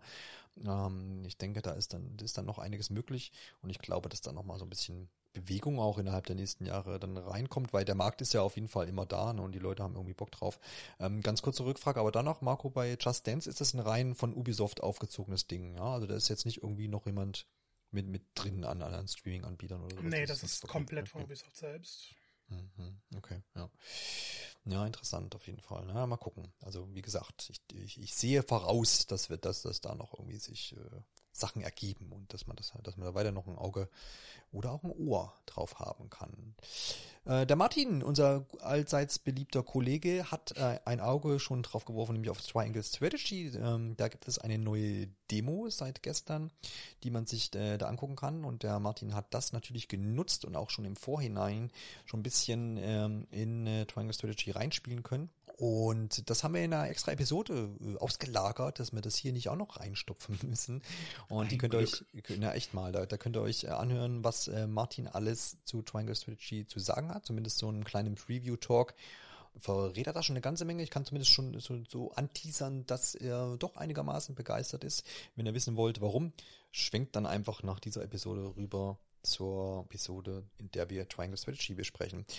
Vielleicht nur ganz kurz, äh, habt ihr jetzt zwar jetzt schon irgendwie in die Demo reingeguckt oder plant ihr es noch zu tun? Ich mache es auf jeden Fall noch, aber ist jetzt nicht so ganz oben in meiner Prioritätenliste. Sehr gut, alles klar, Alex. Ähm, da ich jetzt nicht plane, das Spiel an sich zu spielen mhm. und die Demo ja dann jetzt auch sehr lang ist und im Endeffekt es ja auch darauf hinausläuft, dass man dann den Speicherstand in die, das komplette Spiel übernehmen würde und quasi jetzt einfach schon anfangen kann, mhm weiß ich jetzt auch nicht unbedingt, ob ich reinschauen muss. Ja, ich glaube, man kann zumindest so sagen, ist auf jeden Fall wieder eine feine Sache, dass man da so ein bisschen bei dem Prozedere bleibt und diese, diese mhm. Demos eben jetzt äh, anbietet, wie es auch schon bei Octopath Traveler war. Und wie gesagt, alle, die sich interessieren, hören dann bitte einfach noch mit in diese Episode rein. Soll ich euch was verraten? Und, und ich, es kann echt sein, dass er mich dann doch jetzt rausschmeißt. Ich habe immer noch nicht Metroid Dread gespielt raus. Ich, ich, weiß gar nicht so richtig, warum. Hat man die Tür gehört? Ich wollte aus dem Raum. Ja, ja, ja, ja, ja. Ich hab's. Alex, bist du noch da? Ja, ja. Also ich, ich, weiß nicht, was was da in mich gefahren ist. Der, also ich keine Ahnung. Ich, ja, ja, eben. Ja, genau, richtig. Nichts. Die Xbox. Wie echt, die Xbox hat mich zu sehr abgelenkt anscheinend. Oh. Also irgendwie so, nee, also ich weiß auch nicht, was los ist. Und ich schäme mich auch wirklich. Aber ich bin, aber ich finde es sehr mutig von mir, dass ich das hier öffentlich. Schön, dass du das aber auch dann dir selber einfach zusprichst. ja, da bin ich, ja, da bin ich stolz. Aber dann kannst du ja auch im Endeffekt jetzt hier überhaupt nichts zu sagen. Nee, ach, aber genau. Überhaupt deswegen, gar nichts. Das, ja, das, ist ja vielleicht auch eine gute Gelegenheit, weil wenn du es dann ja, später anfängst, okay. äh, dann kannst du ja vielleicht auch den einfachen Modus nutzen. Äh, richtig. genau, auf, darauf habe ich gewartet. Ich habe einfach nur Angst gehabt vor diesem Spiel. Ja, ja, absolut. Ja, Alex, also du willst über Metroid Dread sprechen. Du hast ja abgeschlossen. Ja. Wie, wie, wie schätzt du es denn ein? Ist es sinnvoll, jetzt hier nochmal diesen, diesen Dread-Mode ähm, an den Tag zu legen, wo es nochmal ultra schwer wird? Eintreffer, Nein. Game Over? Oder? Nein. Ey, ganz ehrlich, also das ist echt das Abartigste, was ich mir vorstellen kann. Mhm. Äh, Aber gibt es Leute, nee. die das brauchen? Also, ähm, es gab, glaube ich, kurz nach Release tatsächlich auch so die ersten Nachrichten, dass jemand es halt durchgespielt hat, ohne einmal getroffen zu werden. Mhm. Für den ist das sicherlich äh, spannend, für mich nicht. Also ich habe mich nicht durchgequält, aber es war definitiv eine Herausforderung. Mhm. Gerade der letzte Boss, äh, glaube nicht, dass ich das so äh, schaffen würde. Ja, ähm, ja. Aber dafür gibt's ja auch den Boss-Ansturm-Modus, der dann im April als kostenloses Update kommt, ja. wo man dann eben alle ähm, Bosse quasi so hintereinander, so habe ich es verstanden, nochmal spielen kann. Genau. Ich glaube auch auswählen kann, ähm, ja. was ganz cool ist, weil die halt auch definitiv mit das Highlight des Spiels sind.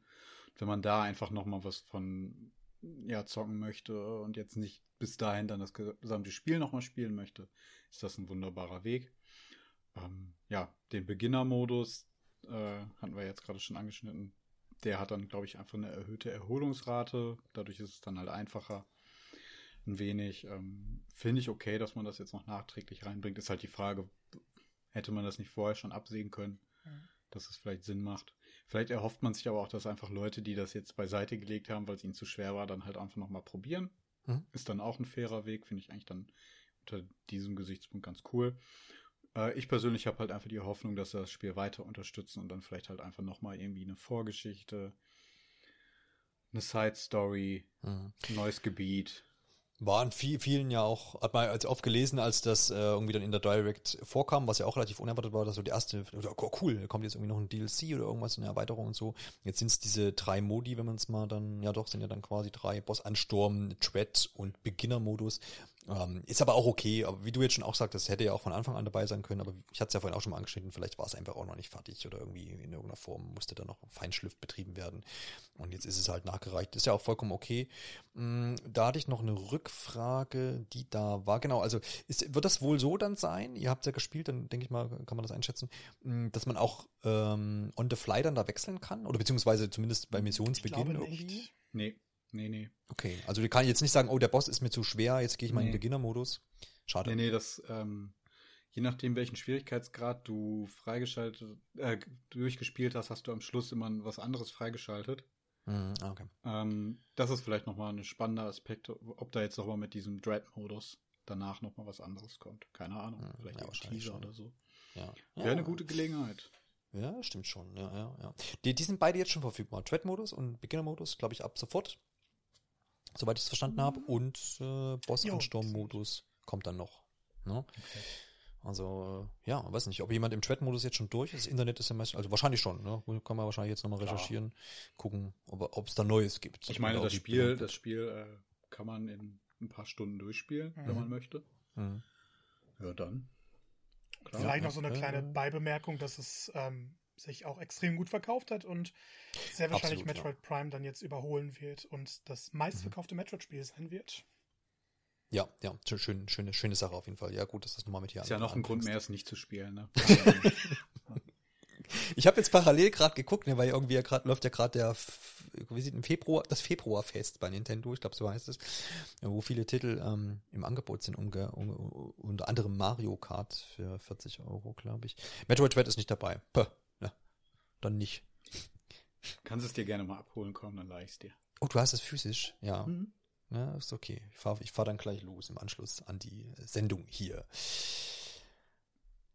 Ja, will mir die Überleitung, wo wir Earthbound losfahren, irgendwie verdammt, verdammt Dann kannst du endlich Metroid anfangen.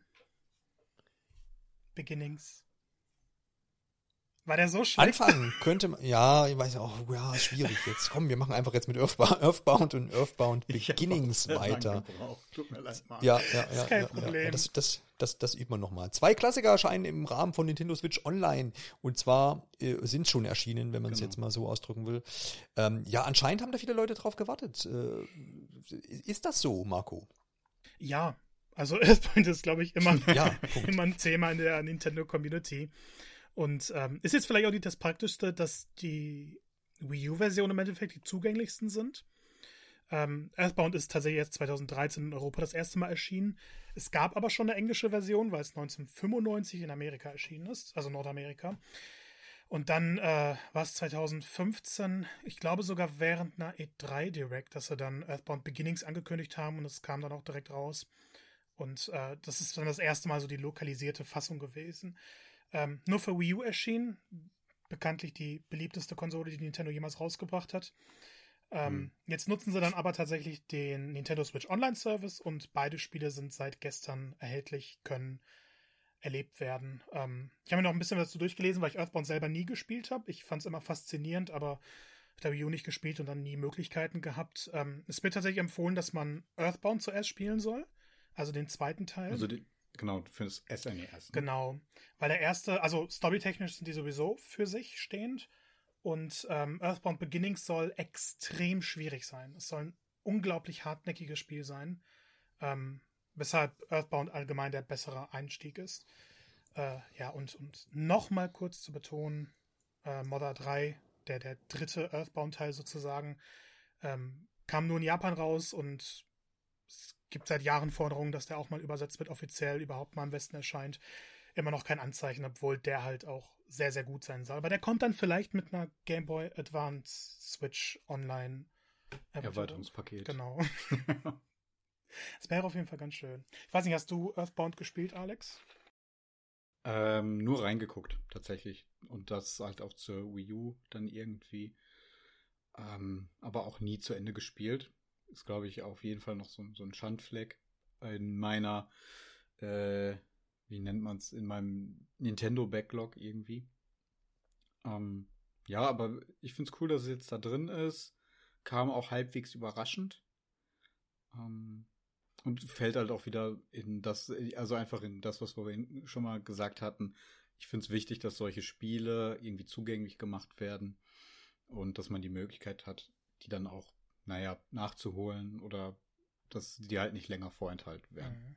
Mhm. Ja. Und ist natürlich auch über Nintendo Switch Online dann einfach eine gute, gutes, gute Möglichkeit, das da dann anzubieten. Und wenn ja. da immer mehr Sachen reinkommen. Ja. Also man hätte es genauso gut, also ich finde, die beiden mhm. Spiele hätten sich auch super geeignet, die einfach Standalone im eShop anzubieten. Aber es ist ja, ja schöner, wenn dadurch der Wert des Online-Abos gesteigert wird. Ja, das, ja, ja, das glaube ich eben auch. Also das wird mir, das wird mir jetzt nicht mehr machen, ne? Also dass man da jetzt nochmal was Solo im eShop anbietet, was, was jetzt da ja SNES-Titel oder irgendwie in Fan 60 und so ist, das, das glaube ich nicht. Wird spannend sein, wie sie es mit ähm, dem voraussichtlichen Release von äh, GoldenEye machen. Das ist ja so ein bisschen in der in der Diskussion, dass das wohl noch kommen mhm. wird. Da gab es, glaube ich, eine Alterseinstufung oder irgendwas, oder es ist sogar schon in der, auf der, in der Xbox-Datenbank irgendwo äh, aufgetaucht. Und da gibt es ja auch Munkeleien, dass das auch für die Switch dann nochmal erscheint. Also grundsätzlich bin ich auch für mehr Earthbounds und weniger mh, hm, Ocarina of Times im Switch Online-Abo. Also einfach was ne, angeht von, von äh, Häufigkeit der Veröffentlichung. Mhm. Ich weiß nicht, ich habe ja, Ocarina of Time nicht gespielt, als es fürs N64 erschienen ist. Aber seitdem, weiß ich nicht, irgendwie auf jeder Nintendo-Konsole, die ich besessen habe, gefühlt, äh, gab es es mittlerweile. Ja, aber es gehört ja auch auf, gehört ja auch überall hin. Also ist ja, ja auch aber wieso dann nicht das Remaster? Ja das in jedem Punkt ja, besser ist. Ja, ja, ja, ja, ja, klar. Ja, ja, ja. ja das, das ist natürlich nochmal eine andere Diskussion. Aber ich bin mir sicher, dass sie den, diesen, diesen Online-Service stetig aufbauen werden. Es ist natürlich immer so ein typischen Nintendo-Tempo. Ähm, ne? Man guckt sich erstmal so ein bisschen um, was machen, machen die anderen. Die hauen ihre Services voll mit krassen Sachen und Nintendo wartet mal so ein bisschen ab. Aber ein, ein Schritt, den sie jetzt eben getan haben, wo, wo ich auch überhaupt nicht mit gerechnet hätte, obwohl man eben angekündigt hat, man wird diesen Service so ein bisschen füttern, aber man, ja, man kennt ja Nintendo, da geht man von sowas nicht aus. Sie packen nämlich 48 neue Strecken für Mario Kart 8 Deluxe Absoluter in Wahnsinn. diesen Service rein. Absolut, absoluter Wahnsinn. Und das war wirklich angebracht, Alexander. Da, da gebe ich dir, da gebe ich dir ja, recht. Da wäre es angebracht gewesen, aber nicht da wäre es wirklich MLB. Ja. ja, da wäre es wirklich angebracht gewesen. Also wir kriegen keinen Mario Kart 10, kein 9, das war ja so die, die, die Gerüchteküche, die brodelte da ja komplett über ja. mit diesen Gerüchten und keiner hat so richtig dran geglaubt, also zumindest nicht hier. Die, die, nicht die, in dieser Runde hier, oder? Nicht in dieser Runde hier, genau. Ja. Wir haben es immer mal wieder ange, angesprochen, das Mario Kart-Thema und wir waren uns eigentlich immer relativ einig, dass, warum es noch kein DLC gibt, kein, kein, kein neuen. Ähm, jetzt ist er da oder steht am Horizont. Äh, die Gerüchte zu Mario Kart 10 und 9 gingen ja immer so ein bisschen in die Richtung, äh, das wird jetzt hier so ähm, das Smash Brothers äh, Mario Kart-like. Ich glaube, das wird sicherlich irgendwann kommen, aber eben erst nach 2024, äh, vielleicht dann zur nächsten Konsole oder sowas. Ich glaube, das ist dann so der, der, der schlaue ähm, Schritt, den sie dann machen. Denn hier sind wir wieder bei der großen Spieleranzahl der Nintendo Switch und das meistverkaufte Switch-Spiel äh, zudem noch und das wird jetzt einfach weiter supportet und das macht aus wirtschaftlicher Sicht total Sinn und es macht irgendwie auch für die Spieler Sinn, ähm, wenn man, wenn, wenn das jetzt so als Service-Game so ein bisschen jetzt äh, dahingestellt wird. Denn es ist jetzt nicht so, dass diese 48 Strecken dann nächsten Dienstag einfach da sind, sondern man macht das so in so in so Etappen. Alexander, wie viele äh, Waves, Wellen sind das, glaube ich, acht, ne? Nee, es sind acht Strecken pro Welle und ah, insgesamt so, sind es dann sechs Wellen, genau. Also am 18. März kommt die erste Welle. Das ist dann äh, enthalten ist der goldene Turbo Cup und der Glücks, äh, Glückskatzen Cup. Ähm, was du jetzt, glaube ich, noch nicht erwähnt hast, ist, dass diese 48 Strecken keine brandneuen Strecken sein werden, sondern halt überarbeitete Strecken aus früheren Mario Kart-Teilen. Ähm, ich habe es jetzt gerade hier ohnehin offen, dann kann ich das auch einfach einmal durchgehen. Also der goldene Turbo Cup wird den äh, Paris-Parcours aus Mario Kart Tour, das ist das Mobile-Spiel, dazu kann Marco mehr sagen, ähm, Toads Piste aus Mario Kart 7, Schokosumpf aus Mario Kart 64 und die Kokospromenade aus Mario Kart Wii enthalten. Der Glückskatzen Cup dann hingegen Tokyo äh, Tempo Tour aus Mario Kart Tour, den Pilzpass aus Mario Kart DS, die Wolkenpiste aus Mario Kart Super Cir Cir Cir GBA, Mario Kart Game Boy Advance und äh, Ninja Dojo aus Mario Kart Tour. Also gleich uh insgesamt sogar drei Strecken aus Mario Kart Tour. Ja, genau. Und äh, wie du gesagt hast, in mehreren Wellen. Ähm, es gibt bisher den Termin für die erste Welle. Ähm, was aber feststeht, dass alle Strecken bis Ende 2023 veröffentlicht werden sollen. Also heißt, wir bekommen jetzt über einen guten Zeitraum von zwei Jahren regelmäßig ähm, ja, neue Mario Kart Strecken, was ich ziemlich cool finde. Ähm, ja, und das, der andere wichtige Punkt ist halt das Verkaufsmodell, für das man sich entschieden hat. Ähm, man kann ab sofort den Booster-Streckenpass kaufen. Der wird im Nintendo eShop für 24,99 Euro angeboten. Damit erhält man dann zum Erscheinen der einzelnen Wellen dann alle Strecken, die enthalten sind. Es wird halt auch keine zusätzlichen Kosten geben. Also man zahlt einmal und dann bekommt man auch alle Strecken, sobald sie da sind. Oder aber man ist Abonnent äh, von Nintendo Switch Online Erweiterungspaket. Pass, nee, Erweiterungspaket so, einfach. Genau so war es schon richtig, ja. Genau. Geht auch ganz leicht ähm, vom, von Hand. Ja, hat dann direkt Zugriff auf alle. Kann man hm. dann natürlich hochrechnen. Ähm, hast du schon ja gemacht oder hast du eine Excel-Tabelle? Äh, nein, noch nicht. ist dann aber natürlich in Planung. Nee, aber theoretisch gesehen, klar, das ist, dauert zwei Jahre, bis jetzt alle Strecken da sind. Äh, da bin ich mit meiner Mitgliedschaft über den einmaligen Preis dann irgendwie hinaus. Wenn man mhm. halt, ich glaube, es sind auch 25 Euro mehr im Jahr, das Erweiterungspaket. So grob über den Daumen. Ähm, ja, okay, aber dafür bekommt man natürlich ja auch noch ähm, die N64-Spiele, die Mega Drive-Spiele und aktuell ja auch schon das Erweiterungs, äh, die, ja, das Add-on zu Animal Crossing. Ähm, ja, es ist halt einfach ein weiterer Mehrwert. Ich persönlich finde es jetzt ganz angenehm. Ich habe das Erweiterungspaket abonniert und brauche mir jetzt keine weiteren Gedanken darüber machen und kann mich dann einfach freuen, dass wenn die Spiele, äh, die, die neuen Strecken da sind, ich die einfach sofort spielen kann. Ja, ja. Marco, wie fühlst du dich dabei? Gerade dieser Punkt ähm, Nintendo Switch Online, ist das eine Sache, die du jetzt auch vielleicht für, ja, für die Zukunft so siehst, dass das für vielleicht so eine Art DLC Pass auch wird letztendlich. Ähm, denkst du, das, das zeichnet sich hier ab oder bleibt das so bei einmaligen Aktionen, wie es jetzt vielleicht bei Animal Crossing und Mario Kart der Fall ist? ich ich mag es allgemein nicht, bei Nintendo zu spekulieren, wie sie was weitermachen, weil die so unberechenbar sind. Ja. Ich meine, ich hätte auch hiermit also so ich finde, wir lagen doch jetzt mit, ja, wir lagen doch da schon ziemlich ja. richtig mit, dass irgendwann der DLC kommen würde. Also. Ähm, aber im Endeffekt finde ich es gut, dass sie es so machen.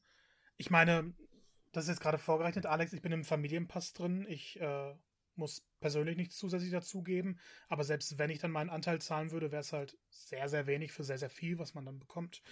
Mhm. Und ähm, ich, ich finde den Ansatz ziemlich gut. Ich hätte halt nur nicht erwartet, dass es bei Mario Kart 8 der Fall sein wird, dass sie das reinpacken.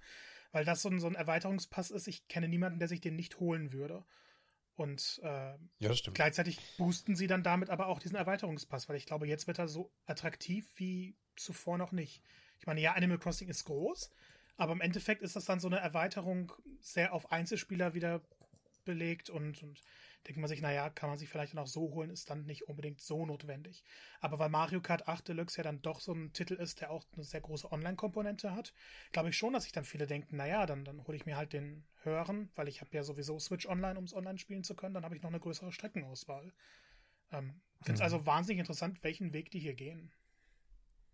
Ich, ähm, es gibt auch viele Stimmen, die, also zum Beispiel haben wir auch auf Twitter, irgendwie habe ich so ein paar Reaktionen gesehen, die wir auch bekommen haben auf unsere News, ähm, wo tatsächlich dann Leute gefragt haben, warum es nicht kostenlos angeboten wird. Das Und das habe ich überhaupt nicht, das habe ich auch überhaupt nicht nachvollziehen können. Ähm, Ja, ich, vielleicht ärgert man sich, wenn man sich das Spiel gerade erst gekauft hat mhm. und jetzt halt so ein Erweiterungspaket angekündigt wird. Aber für jemanden, der das Spiel jetzt schon seit äh, Erscheinen besitzt, was jetzt fünf Jahre zurückliegen dürfte, ähm, jetzt nach fünf Jahren, nach dem auf, also bei einem Spiel, was ich immer noch regelmäßig womöglich spiele online, jetzt nochmal 25 Euro zu bezahlen für garantierten Content über die nächsten zwei Jahre. Ich weiß nicht, ob man sich darüber beschweren muss, zumal der Streckenumfang von dem gesamten Spiel einfach dadurch verdoppelt wird. Und man kann ja auch einfach, natürlich hinkt so ein Vergleich immer, aber wenn es jetzt mit dem Umfang ein neues Mario Kart gegeben hätte, hätte man das Doppelte bezahlt auch. Muss ich ja wirklich mal überlegen, 50 Cent auf, äh, aufgerundet pro Strecke. Das ist da ist die Excel-Tabelle doch schon fertig. Ihr habt mal zum Vergleich geguckt, gerade äh, 2014 äh, Mario Kart 8 für die Wii U, als damals die äh, DLC-Pakete angekündigt wurden, die ja jetzt bei der Switch äh, inkludiert sind, ne? Paket 1 Legend of Zelda, Euro, ja, ist ja, ich hab's doch, ich hab's doch hier vorbereitet, Mensch. ich, wollte, ich wollte nur wissen, ob mein, äh, ob, ob ich. Ob ja, du bist, äh, bist auf einem guten Weg, äh, Alexander.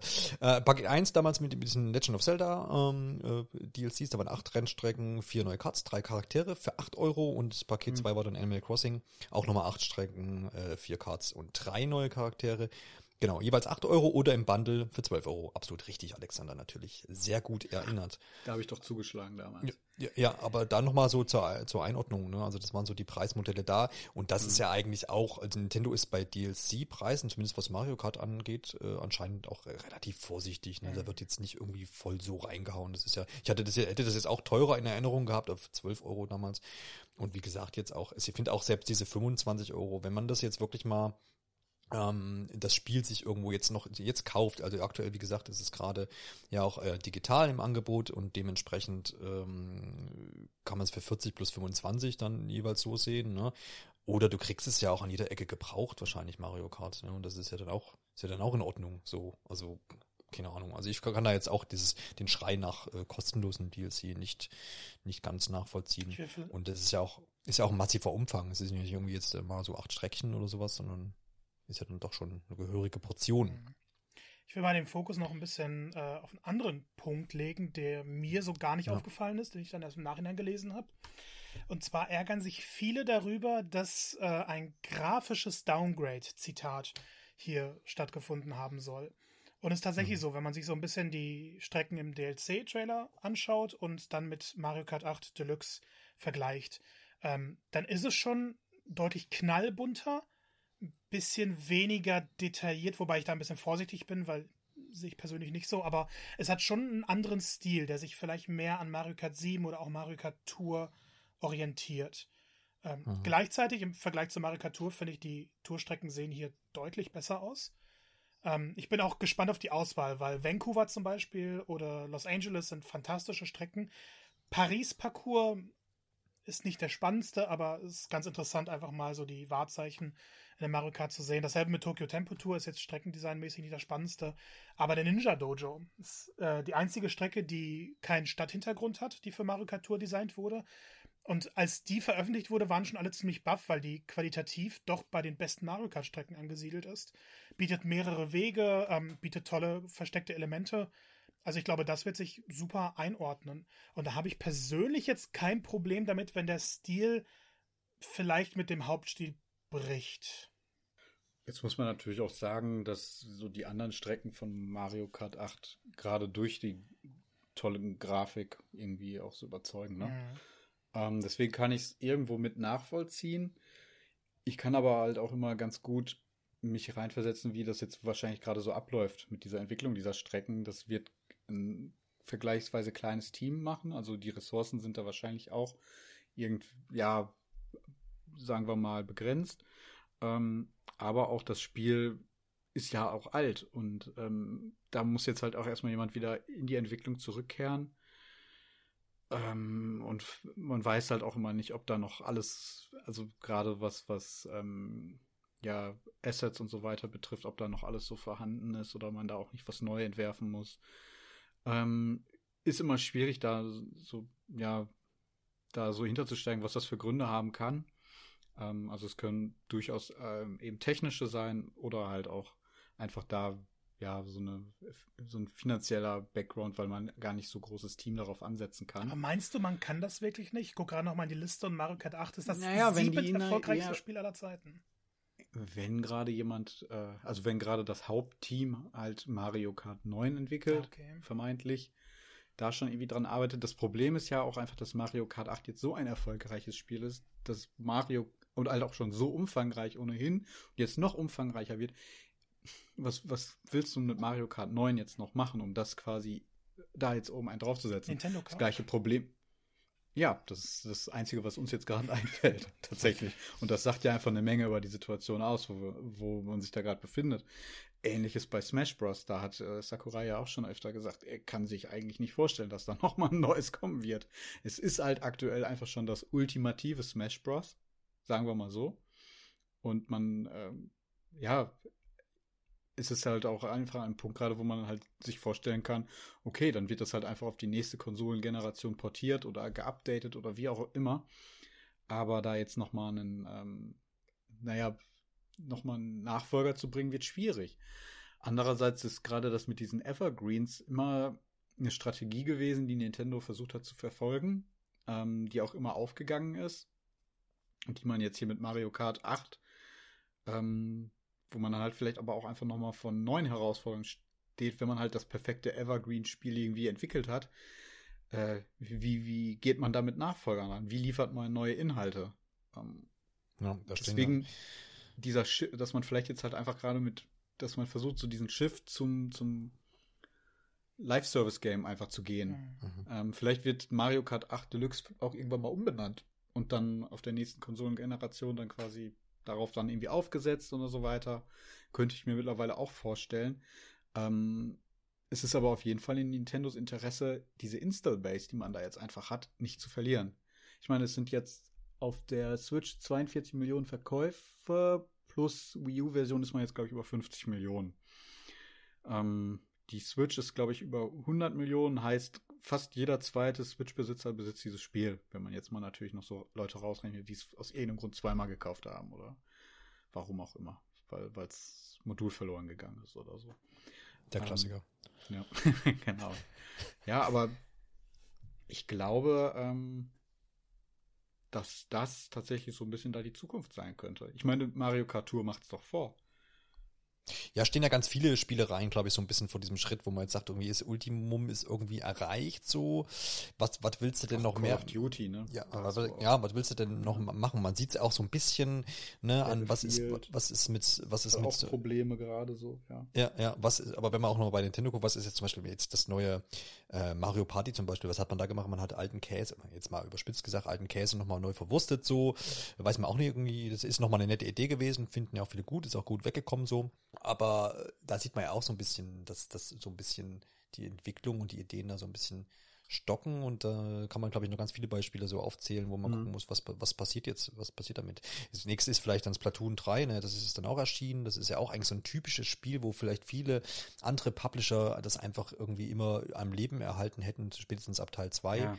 Hier macht da man jetzt noch, ja auch schon hier ne? mehrfach gewundert, warum ja. man nicht äh, Splatoon 2 länger einfach mit Content beliefert hat. Ne? Ja, ja, genau. Ja.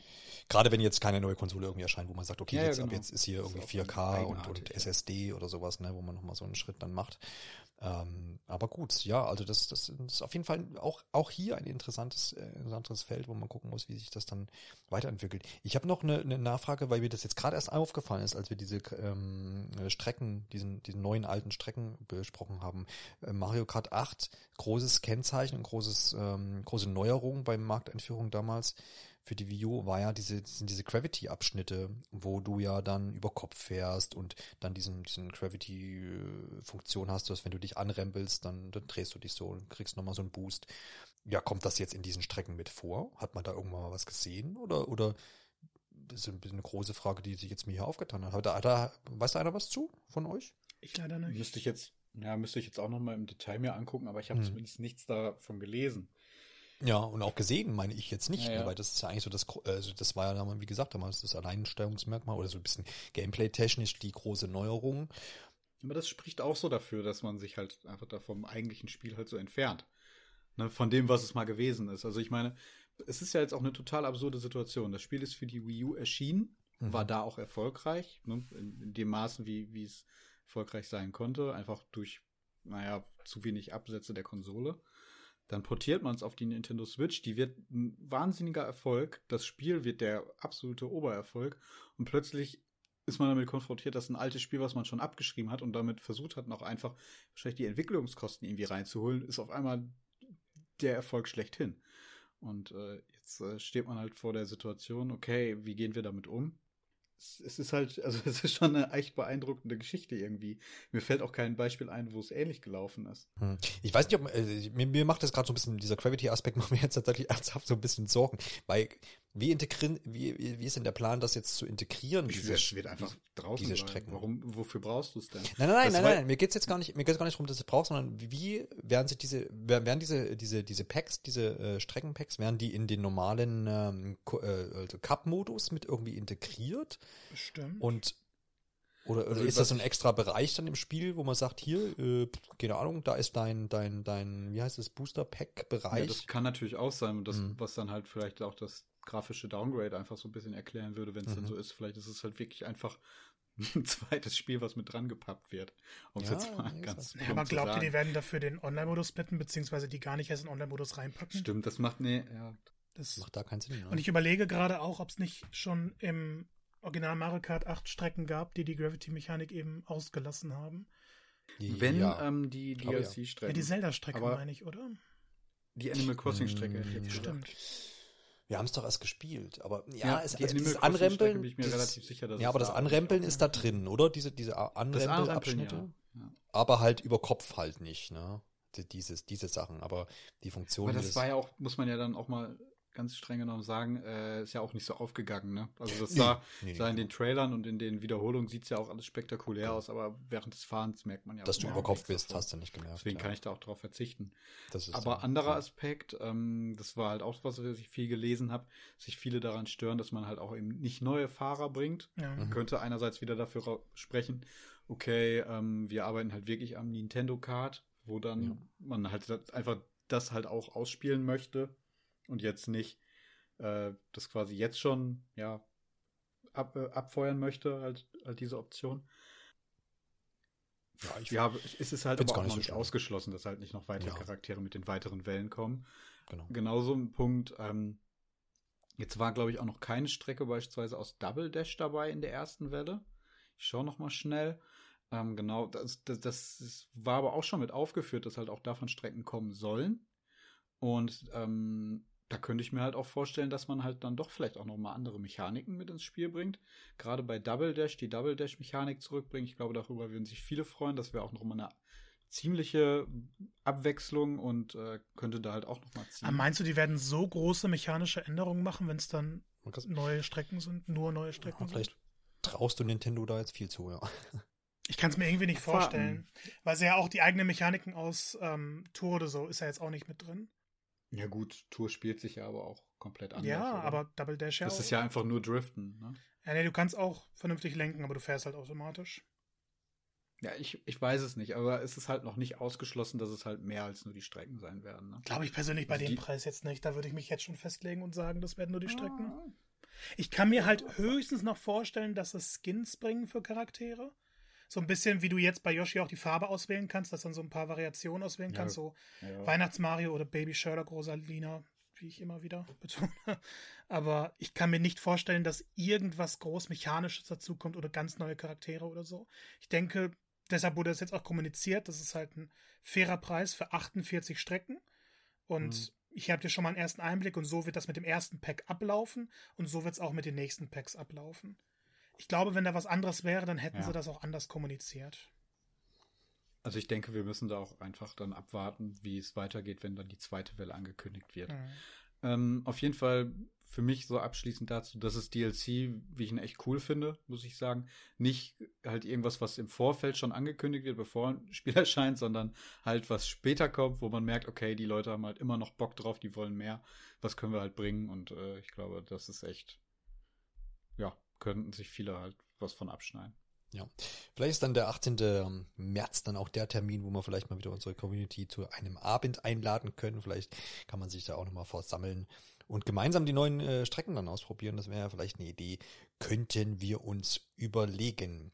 So richtig gerechnet habe ich mit Xenoblade Chronicles 3 irgendwie nicht. Also man hat es ja dann doch schon ein bisschen auf der, auf der, auf der Liste vielleicht so im Hintergrund gehabt, aber dass das jetzt hier so einigermaßen ähm, sattelfest präsentiert wird und mit so, ja, das kommt dann im September.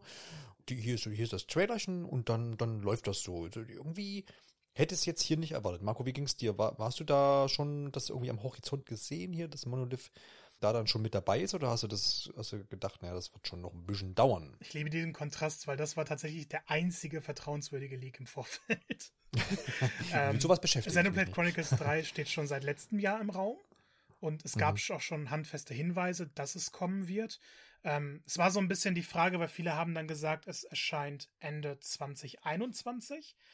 Und dann gab es aber, je weiter es dahin geht, so die, die Geschichte, okay, intern wird es verschoben, weil noch mehr Feinschliff und Nintendo möchte halt garantieren, dass es ein würdiger Nachfolger wird.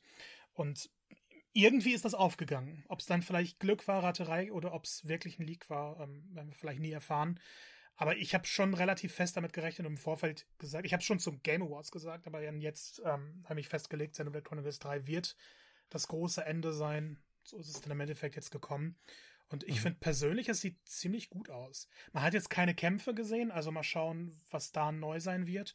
Aber ähm, sehr viel Story, sehr viele Cutscenes und nochmal diesen Aspekt, den Xenoblade, finde ich, für mich ausmacht, dass du diese riesige Welt hast und überall hingehen kannst und wahnsinnig abwechslungsreiche Areale, wo du wirklich ans, keine Ahnung, Kilometer weit schauen kannst und da kannst du dann auch hinlaufen. Ähm, ich finde, es ist grafisch nochmal ein großer Schritt von Xenoblade Chronicles 2 auch, orientiert sich, glaube ich, mehr am Remake von 1 und ähm, ja, soll die Geschichte von 1 und 2 dann wohl verbinden. Also man hat Charaktere aus beiden Teilen gesehen. Ich muss zugeben, ich habe den zweiten nicht beendet. Das werde ich dann noch nachholen im Vorfeld. Aber ähm, ich glaube, das ist das, was die Leute wollten. Hast die, bist du noch da, Alexander, oder bist du jetzt auch durch die Tür gegangen? Nein, ich bin Nein, noch da. Das, das, reicht nicht, ne? Okay. Ja, also genau, ich, weil du es gerade sagtest, äh, viel Story, viel Zwischensequenzen. Es war so ein typischer erster Trailer, ne? So, so ein Enthüllungstrailer, mhm. wo man nochmal so ein bisschen, klar, so ein bisschen Gameplay-Szenen sieht, aber letztendlich auch nur, wo äh, die Charaktere durch die Welt rennen und laufen. Ähm, und dann natürlich gespickt mit diesen Zwischensequenzen. Wirklich schön, hübsche, hübsch anzusehende Charaktere, wie ich finde. Alexander, was, was, was waren deine, deine Empfinden? Ach, ähm, ich, ich war, glaube ich, immer noch von, von Mario Kart irgendwie da geflasht. okay, reden wir wieder über Mario, Mario Strikers. Ich habe die Direct auch aus diesem Grund noch einfach ein zweites Mal heute gucken müssen. Nicht mhm. nur, um mich auf den Podcast vorzubereiten, sondern weil ich auch vieles gar nicht richtig mitbekommen habe. Und dazu gehört irgendwie dann auch äh, Xenoblade. Ich weiß nicht, ob man sich einen Gefallen getan hat, das dann nachzuplatzieren nach Mario Kart. Ich glaube, vielleicht andersrum wäre auch okay gewesen. Oder weiter auseinander einfach. Ähm, für mich ist es da halt einfach ein bisschen untergegangen, weil es jetzt aber auch bei mir nicht die, die höchste Prio hat. Mhm. Äh, ich habe den zweiten gespielt, aber auch nicht zu Ende. Bei Weitem, glaube ich, nicht zu Ende. Ähm, ich weiß gar nicht wieso, weil es mir eigentlich bis da, wo ich gespielt habe, auch Spaß gemacht hat, was mich da aber auch echt überrascht hat. Ich glaube, es hatte aber auch ein bisschen damit zu tun, was Marco gesagt hat, das mit der Spielwelt, das, äh, das funktioniert wahnsinnig gut. Das ist total motivierend. Ähm, es gibt da ganz viel zu entdecken. Ich finde das äh, Gameplay auch gar nicht schlecht. Ähm, das fand ich auch ganz eingängig. Nicht zu kompliziert, ähm, aber auch eben fordernd. Ähm, Erzählweise hat mir gefallen. Das war, hatte ein gutes Pacing, glaube ich, einfach. Ich habe oft, oft das Problem bei Rollenspielen, dass es mir zu langsam ist oder einfach in zu viele Dialoge ausartet. Also es muss immer ein, ein gutes Gleichgewicht haben. Ähm, und den Eindruck hatte ich da eigentlich. Ich glaube, was mich da tatsächlich so gestört hat, war dann äh, dass, dass die Navigation wahnsinnig schwierig war im zweiten. Ich hoffe, das kriegen sie im dritten besser hin. Ähm, wenn man irgendwo eine Mission hatte und dann ist man diesem Kompass, den man oben hinterhergelaufen hm. ist. Der, ich erinnere mich. Das, das war grauenhaft. Hm. Also man ist nie da angekommen, wo man eigentlich hin wollte. Und ich glaube, das hat mich total demotiviert, weil ich da einfach irgendwo total verloren war und nicht wusste, wo ich hin muss. Ich erinnere mich zumindest, dass wir das in dem Podcast damals auch besprochen haben. Ah, okay. Das, das, so ein ja. Punkt da. Ich glaube, ich glaube, dass Daniel da mit, äh, mit anwesend war, wenn mich meine Erinnerung nicht täuscht. Und das, jetzt wo du sagst, mit diesem, mit diesem Orientierungsding. Äh, ja, es ist mir auch gerade erst wieder bewusst geworden, als ich drüber gesprochen habe. Ja, das war echt, glaube ich, so ein Punkt, der mich sehr frustriert hat. Ja. Also es könnte das gewesen sein. Also auf jeden Fall hat man da nochmal ähm, Anknüpfungspunkte, um es einfach auch, glaube ich, gameplaymäßig noch mal besser zu machen. Ähm, alles andere für ein, für ein gutes Spiel ist definitiv in der Reihe da. Ja. Ich finde die Positionierung mit September tatsächlich sehr, sehr interessant. Weil man kann natürlich jetzt sagen, äh, ne, wir kommen so ein bisschen jetzt hier zu, zur Einschätzung des Ganzen. Ähm, ja, wo war denn jetzt Breath of the Wild, der Nachfolger zu The Legend of Zelda Breath of the Wild? Äh, wo war Bayonetta 3, wo Metroid Prime 4, wo ist vielleicht endlich Markus erhoffte Odyssey, äh, DLC oder Nachfolger? Wo war das alles? Ähm, ich sehe all diese Titel, die ich jetzt genannt habe, äh, im Juni auf einer potenziellen E3 Direct oder wie auch immer sie dann heißt. Vielleicht heißt sie auch Jeff Keefley Direct. Man weiß es nicht. Ähm, aber da sehe ich diese Titel ähm, und deswegen, jetzt komme ich nochmal zum September zurück, finde es interessant, dass äh, Xenoblade Chronicles im September erscheint, weil ich meine, Teil 2 war damals so ein klassisches Weihnachtsspielchen. Jo, Dezember. Wenn ich nicht, genau, mhm. genau, wenn ich nicht völlig falsch liege. Ähm, dementsprechend ist also noch Luft für Weihnachten da. Und da muss natürlich dann irgendein Titel vielleicht von den genannten, wahrscheinlich nicht Metroid Prime 4, ähm, dann ja, gesetzt Metroid werden. Prime 4 ist auch der einzige, der noch kein 2022 Datum hat, ne? Bei ja, ja, genau. Also das, das, das, Breath of ich glaube, ja, ich glaube bei Prime, bei Prime 4 sind wir uns auch einig, dass das hier aus dem Jahr mal rausgestrichen werden kann. Ja.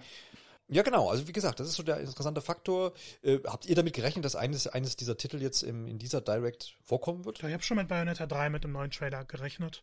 Gerade mhm. weil wir letztens dann einen bekommen haben und dann hätte man jetzt so, so ein eine Minute Trailer, ein neues Gebiet, nochmal ein kleiner Reveal ja. über Charaktere, die zurückkommen. Weiß nicht, wäre glaube ich ein netter Titel gewesen, weil ich Bayonetta jetzt eben auch auf dem Level so einer Februar Direct sehe und nicht neben ja. einem The Legend of Zelda. Aber Manko, das wäre doch ein bisschen auch zu viel des Guten gewesen, oder?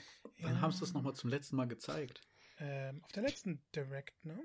Die war? Ja, im November? September mutlung. September? November? Irgendwie im, im ja. Herbst einigen wir uns mal darauf. Ja, ja, klar. Das ja. ist halt ja. die Frage, ob man das jetzt da hätte nochmal.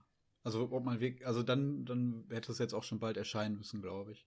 Mhm. Aber ich sage, es also erscheint vor Xenoblade. Ja, okay. Ja, ja, wenn ich drüber, also wenn ich jetzt noch ähm, dieses Jahr, wenn dieses Jahr noch Breath of the Wild 2 kommt mhm. und ähm, Bayonetta 3, also Breath of the Wild 2 ist definitiv dann der Weihnachtstitel. Ähm, November sehe ich den, glaube mhm. ich. Mhm. Gut, dann, aber dann könntest du genauso gut Bayonetta 3 noch immer im Oktober bringen, glaube ich, ohne Probleme. Ja, Bayonetta sowieso ähm, ein Nischentitel im Endeffekt. So sechsmal. Ja, das ist die Frage, wie ist es? Ich glaube, genau, Bayonetta 3 ist echt so ein Titel, den kannst du e-, egal wann im Jahr bringen. Aber ich finde, vielleicht, vielleicht trauen sie sich mal, das anders zu platzieren. Also wäre ja schön so, wenn, wenn man sagt, man ja, versucht gut, du das mal auch einfach drehen. Du an andere genauso gut Breath of the Leute Wild schon im Oktober bringen und Bayonetta dann danach. Hm. Ich glaube, niemand stört sich, wenn Bayonetta auch im Dezember kommen würde. Das würde genauso gut gehen. Ja, ja. Also das, ich glaube, Bayonetta ist tatsächlich wirklich so ein Titel, der ist da sehr, der, sehr dankbar, wenn ich da so weiter drüber nachdenke. Den kannst du wirklich überall platzieren. Mhm. Ich glaube nicht, dass der irgendwie darunter leiden würde, dass da halt noch andere große Spiele erscheinen, außer halt von Nintendo selber. ähm, ja, aber ja. der, der läuft an allem anderen, glaube ich, ziemlich dran vorbei. Sei es jetzt halt diese Spiele, die jedes Jahr erscheinen, wie Call of Duty, äh, FIFA und so weiter, mhm. die immer so in den Zeitraum kommen. Mhm. Ich glaube, der läuft so unter dem Radar. Es könnte auch sein, dass sie den nicht Käufe. genau verplanen wollen, weil es eben Platinum Games ist, die ja immer gerne so Spiele intern auch hin und her schieben, was Veröffentlichungen angeht, weil sie Probleme mhm. haben oder der Polishing ja, brauchen und weil es dann halt wieder außerhalb von Nintendo ist. Die sind ja sehr früh mit ihren Titeln fertig und waren ja wahnsinnig lange dieses Polishing. Und hier ist es zu risikoreich, dann mhm. zu sagen, wir datieren das jetzt auf September, um es dann wieder verschieben zu müssen. Hatte ich jetzt auch gar nicht so im Blick, ist halt wirklich die Frage, wie viel Einfluss Nintendo darauf hat. Mhm. Ja, ich vermute, dass also so gefühlt lassen sie denen die Zeit, die sie brauchen, würde ich jetzt mal so, so schätzen hm. was jetzt bei Nintendo reingeht. So wäre so, wäre so, wäre so mein Gefühl. Ja, also man sieht schon, Nintendo ist in der Luxussituation und wodurch uns ja auch äh, eine Luxussituation entsteht, dass wir nämlich gucken müssen, wohin mit all diesen Spielen, ja. Und da, da ist ja, wie gesagt, wir, wir wissen ja noch nicht, was, was dann äh, noch alles hinzukommt und was vielleicht alles so nach August noch so, so passiert. Wenn man sich jetzt mal die, die erste Jahreshälfte da so an, anguckt, es ist ja schon mit Pokémon jetzt schon ziemlich rasant gestartet, ist ja schon ein absoluter ähm, ja, Millionenseller, der da auf jeden Fall schon, schon jetzt mit wieder mit in den Verkaufscharts äh, am Durchdrehen ist. Dann, dann, dann Hast du da reingeschaut? In, in, in, Nee, nee, nee, ich habe das einfach nur besprochen mit dem Freddy okay. und dem Dominik. Ja, äh, ich dachte, das wäre vielleicht auch so gewesen, wo du dann gedacht hast, okay, vielleicht probiere ich es mal. Ja, prinzipiell schon, ne? Aber mhm. Ja, ich könnte mir auch ist das im vorstellen, Angebot? dass- Das ist vielleicht echt ein guter Einstieg. Ja, glaube ich, glaube ich, glaube ich absolut. Ja, das, das äh, haben wir auch in der Episode so ein bisschen mit angeschnitten, absolut. Ja, ähm, jetzt kommen Haufen Spiele auf uns zu hier so und und das das ähm, ist wirklich krass und das das ist zum einen jetzt Nintendo und wenn man jetzt noch hier irgendwie Multiplattformen unterwegs ist, dann dann wird das noch mehr als absolutes Chaos und das haben wir ja schon so ein bisschen auch äh, in der in der Voraussage in, in, in dem Cast, den ich mit Mar- Marco gemacht habe, festgestellt, dass das Jahr 2022 äh, insane wird, was Videospiele angeht. Zumindest an der Schlagzahl so, ne? Man muss dann immer noch gucken, wie ist das mit den mit der Qualität, aber auch da sehe ich tatsächlich schon äh, schon einiges auf uns zukommen. Ja, ich glaube, wir sind wir brauchen da jetzt noch gar nicht länger noch in diese Kristallkugel rum rumwühlen, würde ich mal sagen. Man muss dann gucken, wie wie es ist, aber alles, was bis Sommer ist, äh, ist ja jetzt je- jeden Monat irgendwie was dabei. Und wie gesagt, das wird ja auch noch aufgefüllt mit dem einen oder anderen ähm, Indie, Indie, Indie-Spiel. Vielleicht mal, vielleicht mal so rum äh, gefragt, ähm, ähm, wenn man jetzt mal diese Liste anschaut, äh, Alex, was ist das, wo du dich am meisten drauf freust? Wahrscheinlich Mario Strikers, oder? So Ähm, bevor ich jetzt irgendwas Falsches sage, gucke ich noch mal ganz schnell drüber. nee, also Mario Strikers tatsächlich zusammen mit dem Mario Kart DLC, Mhm, der ja. uns ja jetzt längerfristig begleiten wird. Ja, Was ich absolut. ziemlich cool finde. Jetzt Ja, habe ich ja. auch wieder einen Grund, da mal einfach öfter reinzugucken in das Spiel. Genau Und dann so. jedes Mal zu denken, toll, Mario Kart 8 to- ist einfach toll. Ja. Ja, da kommt man dann nicht drum. rum. Man kann es nicht anders sagen. Bei Marco wird es sein, lass mich kurz gucken, Kirby. Und ja gut, darauf freue ich mich auch, aber Mario Strikers, glaube ich ein bisschen mehr Bock. Oder Marco Kirby ist natürlich ganz vorne mit dabei. Und wenn du jetzt mal aber so weiter im Verlauf des Jahres guckst, was da an, an Nintendo-Spielen entsche- erscheint, was ist vielleicht das Ich nächste? glaube, mein Problem ist, es ist für meinen Geschmack eine ziemlich perfekte Direct war. Da ist zu viel dabei. Ich habe halt Bock auf Fire Emblem Warriors, weil ich Warriors liebe. Mhm. Strikers auf jeden Fall. Ähm, Kirby. Kirby ist halt Nummer eins gerade bei mir. ich kann echt gar nicht mehr drauf warten. Clonor, Live Live. Sogar Switch Sports, Taiko. Meine Güte. Ich darf nicht diese Liste gucken. Das ist viel zu viel Zeit, die für Videospiele draufgehen wird. Marco verfällt schon wieder in Caps Lock. Jahr, also weitestgehend, ne? Bis, Ja. bis Juli geht so im Endeffekt das, was datiert ist. Völliger Wahnsinn. ja. Wirklich völliger Wahnsinn, was, was Nintendo da rausgehauen hat, meiner Meinung Ja. nach. Wie ist das eigentlich? Kommt noch mal ein Lockdown jetzt? Jetzt, wo man ihn braucht. Jetzt, wo man ihn braucht, wo ist der Lockdown? So ein halbes Jahr wäre ich jetzt absolut dabei. nee, Spaß natürlich, aber ähm, ja, da, da, wie, was ich sagen will, ist, dass natürlich da uns die Zeit äh, wahrscheinlich so ein bisschen äh, dem einen oder anderen zumindest einen Strich durch die Rechnung machen würde. Man muss dann schon seinen Urlaub und dergleichen die Freizeit dann ein bisschen äh, entsprechend aus, Zurückschrauben, aus, aus, genau, ja, oder die Switch mit auf Arbeit nehmen. Ja. So, wer- wo es- wo es möglich, möglich ist.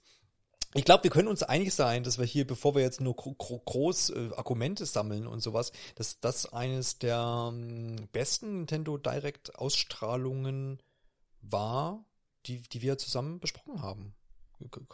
Gibt's da, wie, wie stehst du zu dieser Aussage, Alexander? Ach, ich finde das immer so schwierig. Ich bin da, ich, also wenn sie bei mir so ein, zwei Treffer landen, dann reicht das halt schon immer aus, dass ich da sehr zufrieden mit bin. Ich habe doch gesagt, wir sind uns einig. Hm? Ich habe doch gesagt, wir sind uns einig. Nein, ich bin ja auch vollkommen zufrieden. Und äh, aber ich verstehe auch, dass das, wir sind am Schluss haben wir jedes Mal die gleiche Diskussion. Warum beschweren sich eigentlich so viele Leute darüber? Und ich kann es immer nicht so ganz nachvollziehen. Das wollte ich einfach nur damit ein bisschen darlegen. Aber Ähm, war das jetzt so? Mir, ich brauche nicht, ich brauche nicht fünf oder sechs oder sieben unrealistische, muss man ja auch mal ganz ehrlich sagen, Mhm. Ähm, AAA-Titel, die sie da auf einmal ankündigen. Das geht halt auch nicht. Da muss man ja auch einfach mal realistisch sein. Aber wenn doch zwei dabei sind, dann ist es doch schon, das reicht doch schon aus. Und Ja. ähm, Aber ich glaube, man kann schon, komplett rund, runde Direct. Ja. Man kann schon, glaube ich, aber sagen, das, was du jetzt ja so ein bisschen ansprichst, dass für jeden was, was dabei ist, so, ne? Und das, Ja. das, das ist hier schon, wenn man mal so einen Querschnitt macht, ne?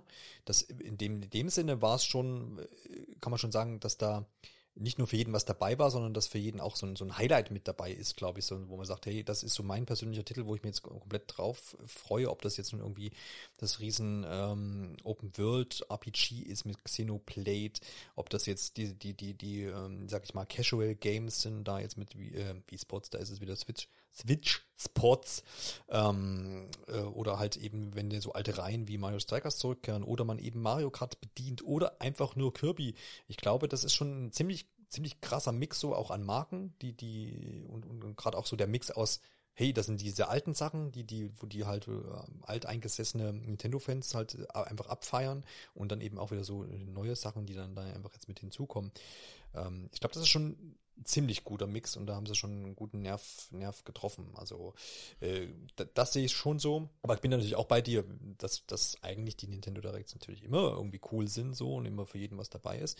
Aber man muss schon sagen, dass auch das, das, das Echo so, glaube ich, im, im Internet ähm, schon ziemlich positiv aufgefallen ist. Und die, die, der wütende Mob war jetzt diesmal nicht so laut, äh, oder Marco? Äh, ja, ja, das ist halt das Interessante. Also ja, okay. ich glaube, ich gebe dir zumindest so weit recht, der wütende Mob war diesmal nicht so laut, aber den gibt es definitiv wieder. Ja gut, und ähm, vielleicht ist er diesmal einfach nur nicht so wütend wie sonst, aber es gibt halt wirklich doch viele Leute, die da jetzt dann gesagt haben, okay, da war für mich nichts mit dabei. Ähm, was wollten die sehen? Was aber, hm? Was wollten die denn sehen? Äh, das kommt halt immer genau das, was halt nicht gezeigt wurde. Deswegen bin ich eigentlich ja. auch ein bisschen ja. leid, diese Diskussion da überhaupt immer noch äh, jedes Mal zu führen. Mhm. Es, ja, ich, wahrscheinlich wurde Breath of the Wild 2 auch einfach viel zu früh angekündigt und Metroid Prime 4 ist halt echt dämlich gelaufen. Aber jedes Mal, wenn es nicht gezeigt wird, halt alles andere dann halt auch einfach, ähm, ja, dem dann überhaupt nichts mehr abgewinnen zu können, das kann ich halt auch nicht nachvollziehen.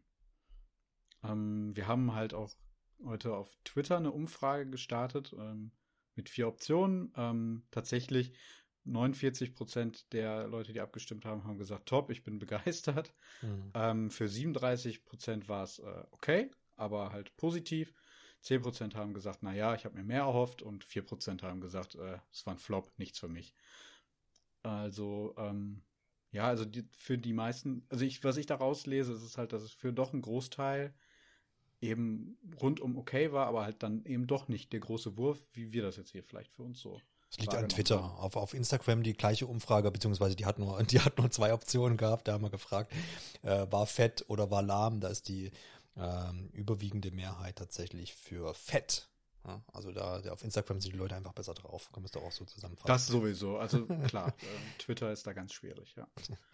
Marco, du hast auch, du hast ja auch den wütenden Mob irgendwo vorbeiziehen sehen. Ja, ich bin halt was Social Media angeht, eher auf Twitter unterwegs und da findet man ja, ja, eigentlich klar. immer die, den wütendsten Mob.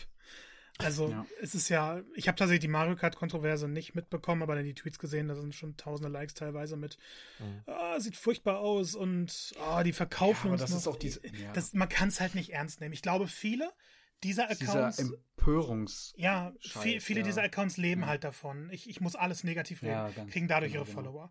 Und ähm, dann, dann so zu tun, als ob das jetzt die echte Meinung der Leute wäre, ist halt Schwachsinn. Niemand, den ich Ey, persönlich kenne, mit dem ich ja. geredet habe, hat gesagt, das war eine schlechte Direct. Niemand. Und das hatte ich auch noch nicht. Ja, also ja. es gibt halt bei uns in der Com Community auch dann wieder so, sag ich mal, zwei, drei laute Stimmen, die es halt so dargestellt haben. Das hatte ich gestern Abend so im Discord ein bisschen mitbekommen.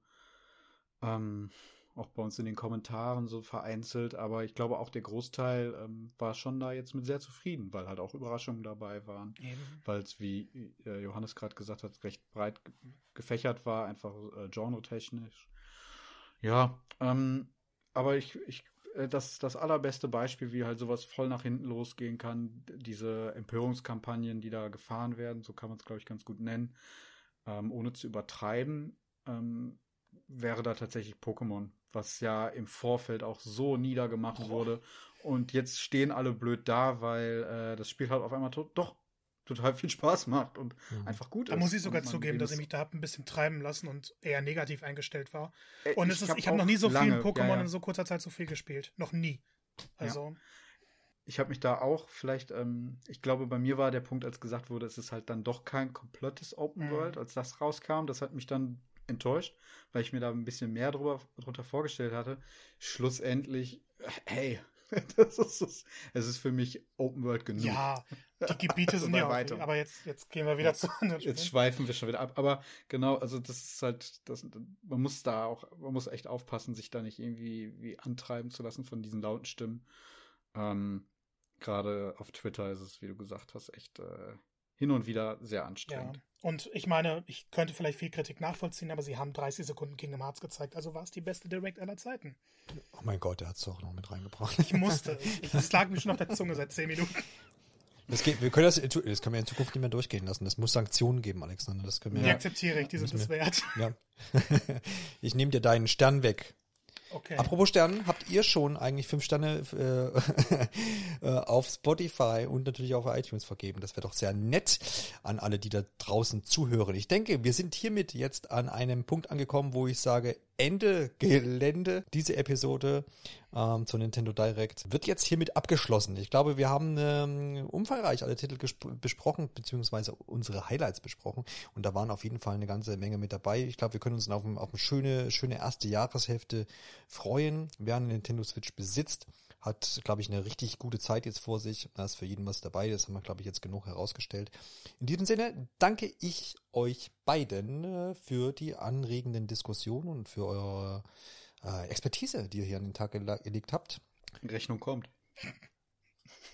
Absolut, so wie, so wie das immer ist. Das Honorar soll ja auch dann hier fließen. Das ähm, äh, ja. soll schon so sein. Genau, und dann natürlich wieder auch äh, Danke an euch da draußen, an unsere Zuhörerinnen und Zuhörer, die hier so fleißig jetzt über zweieinhalb Stunden zugehört haben. Ähm, vielen Dank dafür und wir hören uns mit Sicherheit in einer der nächsten Episoden wieder. Wir haben ja jetzt hier potenzielle Themen geliefert bekommen. Mehr als genug.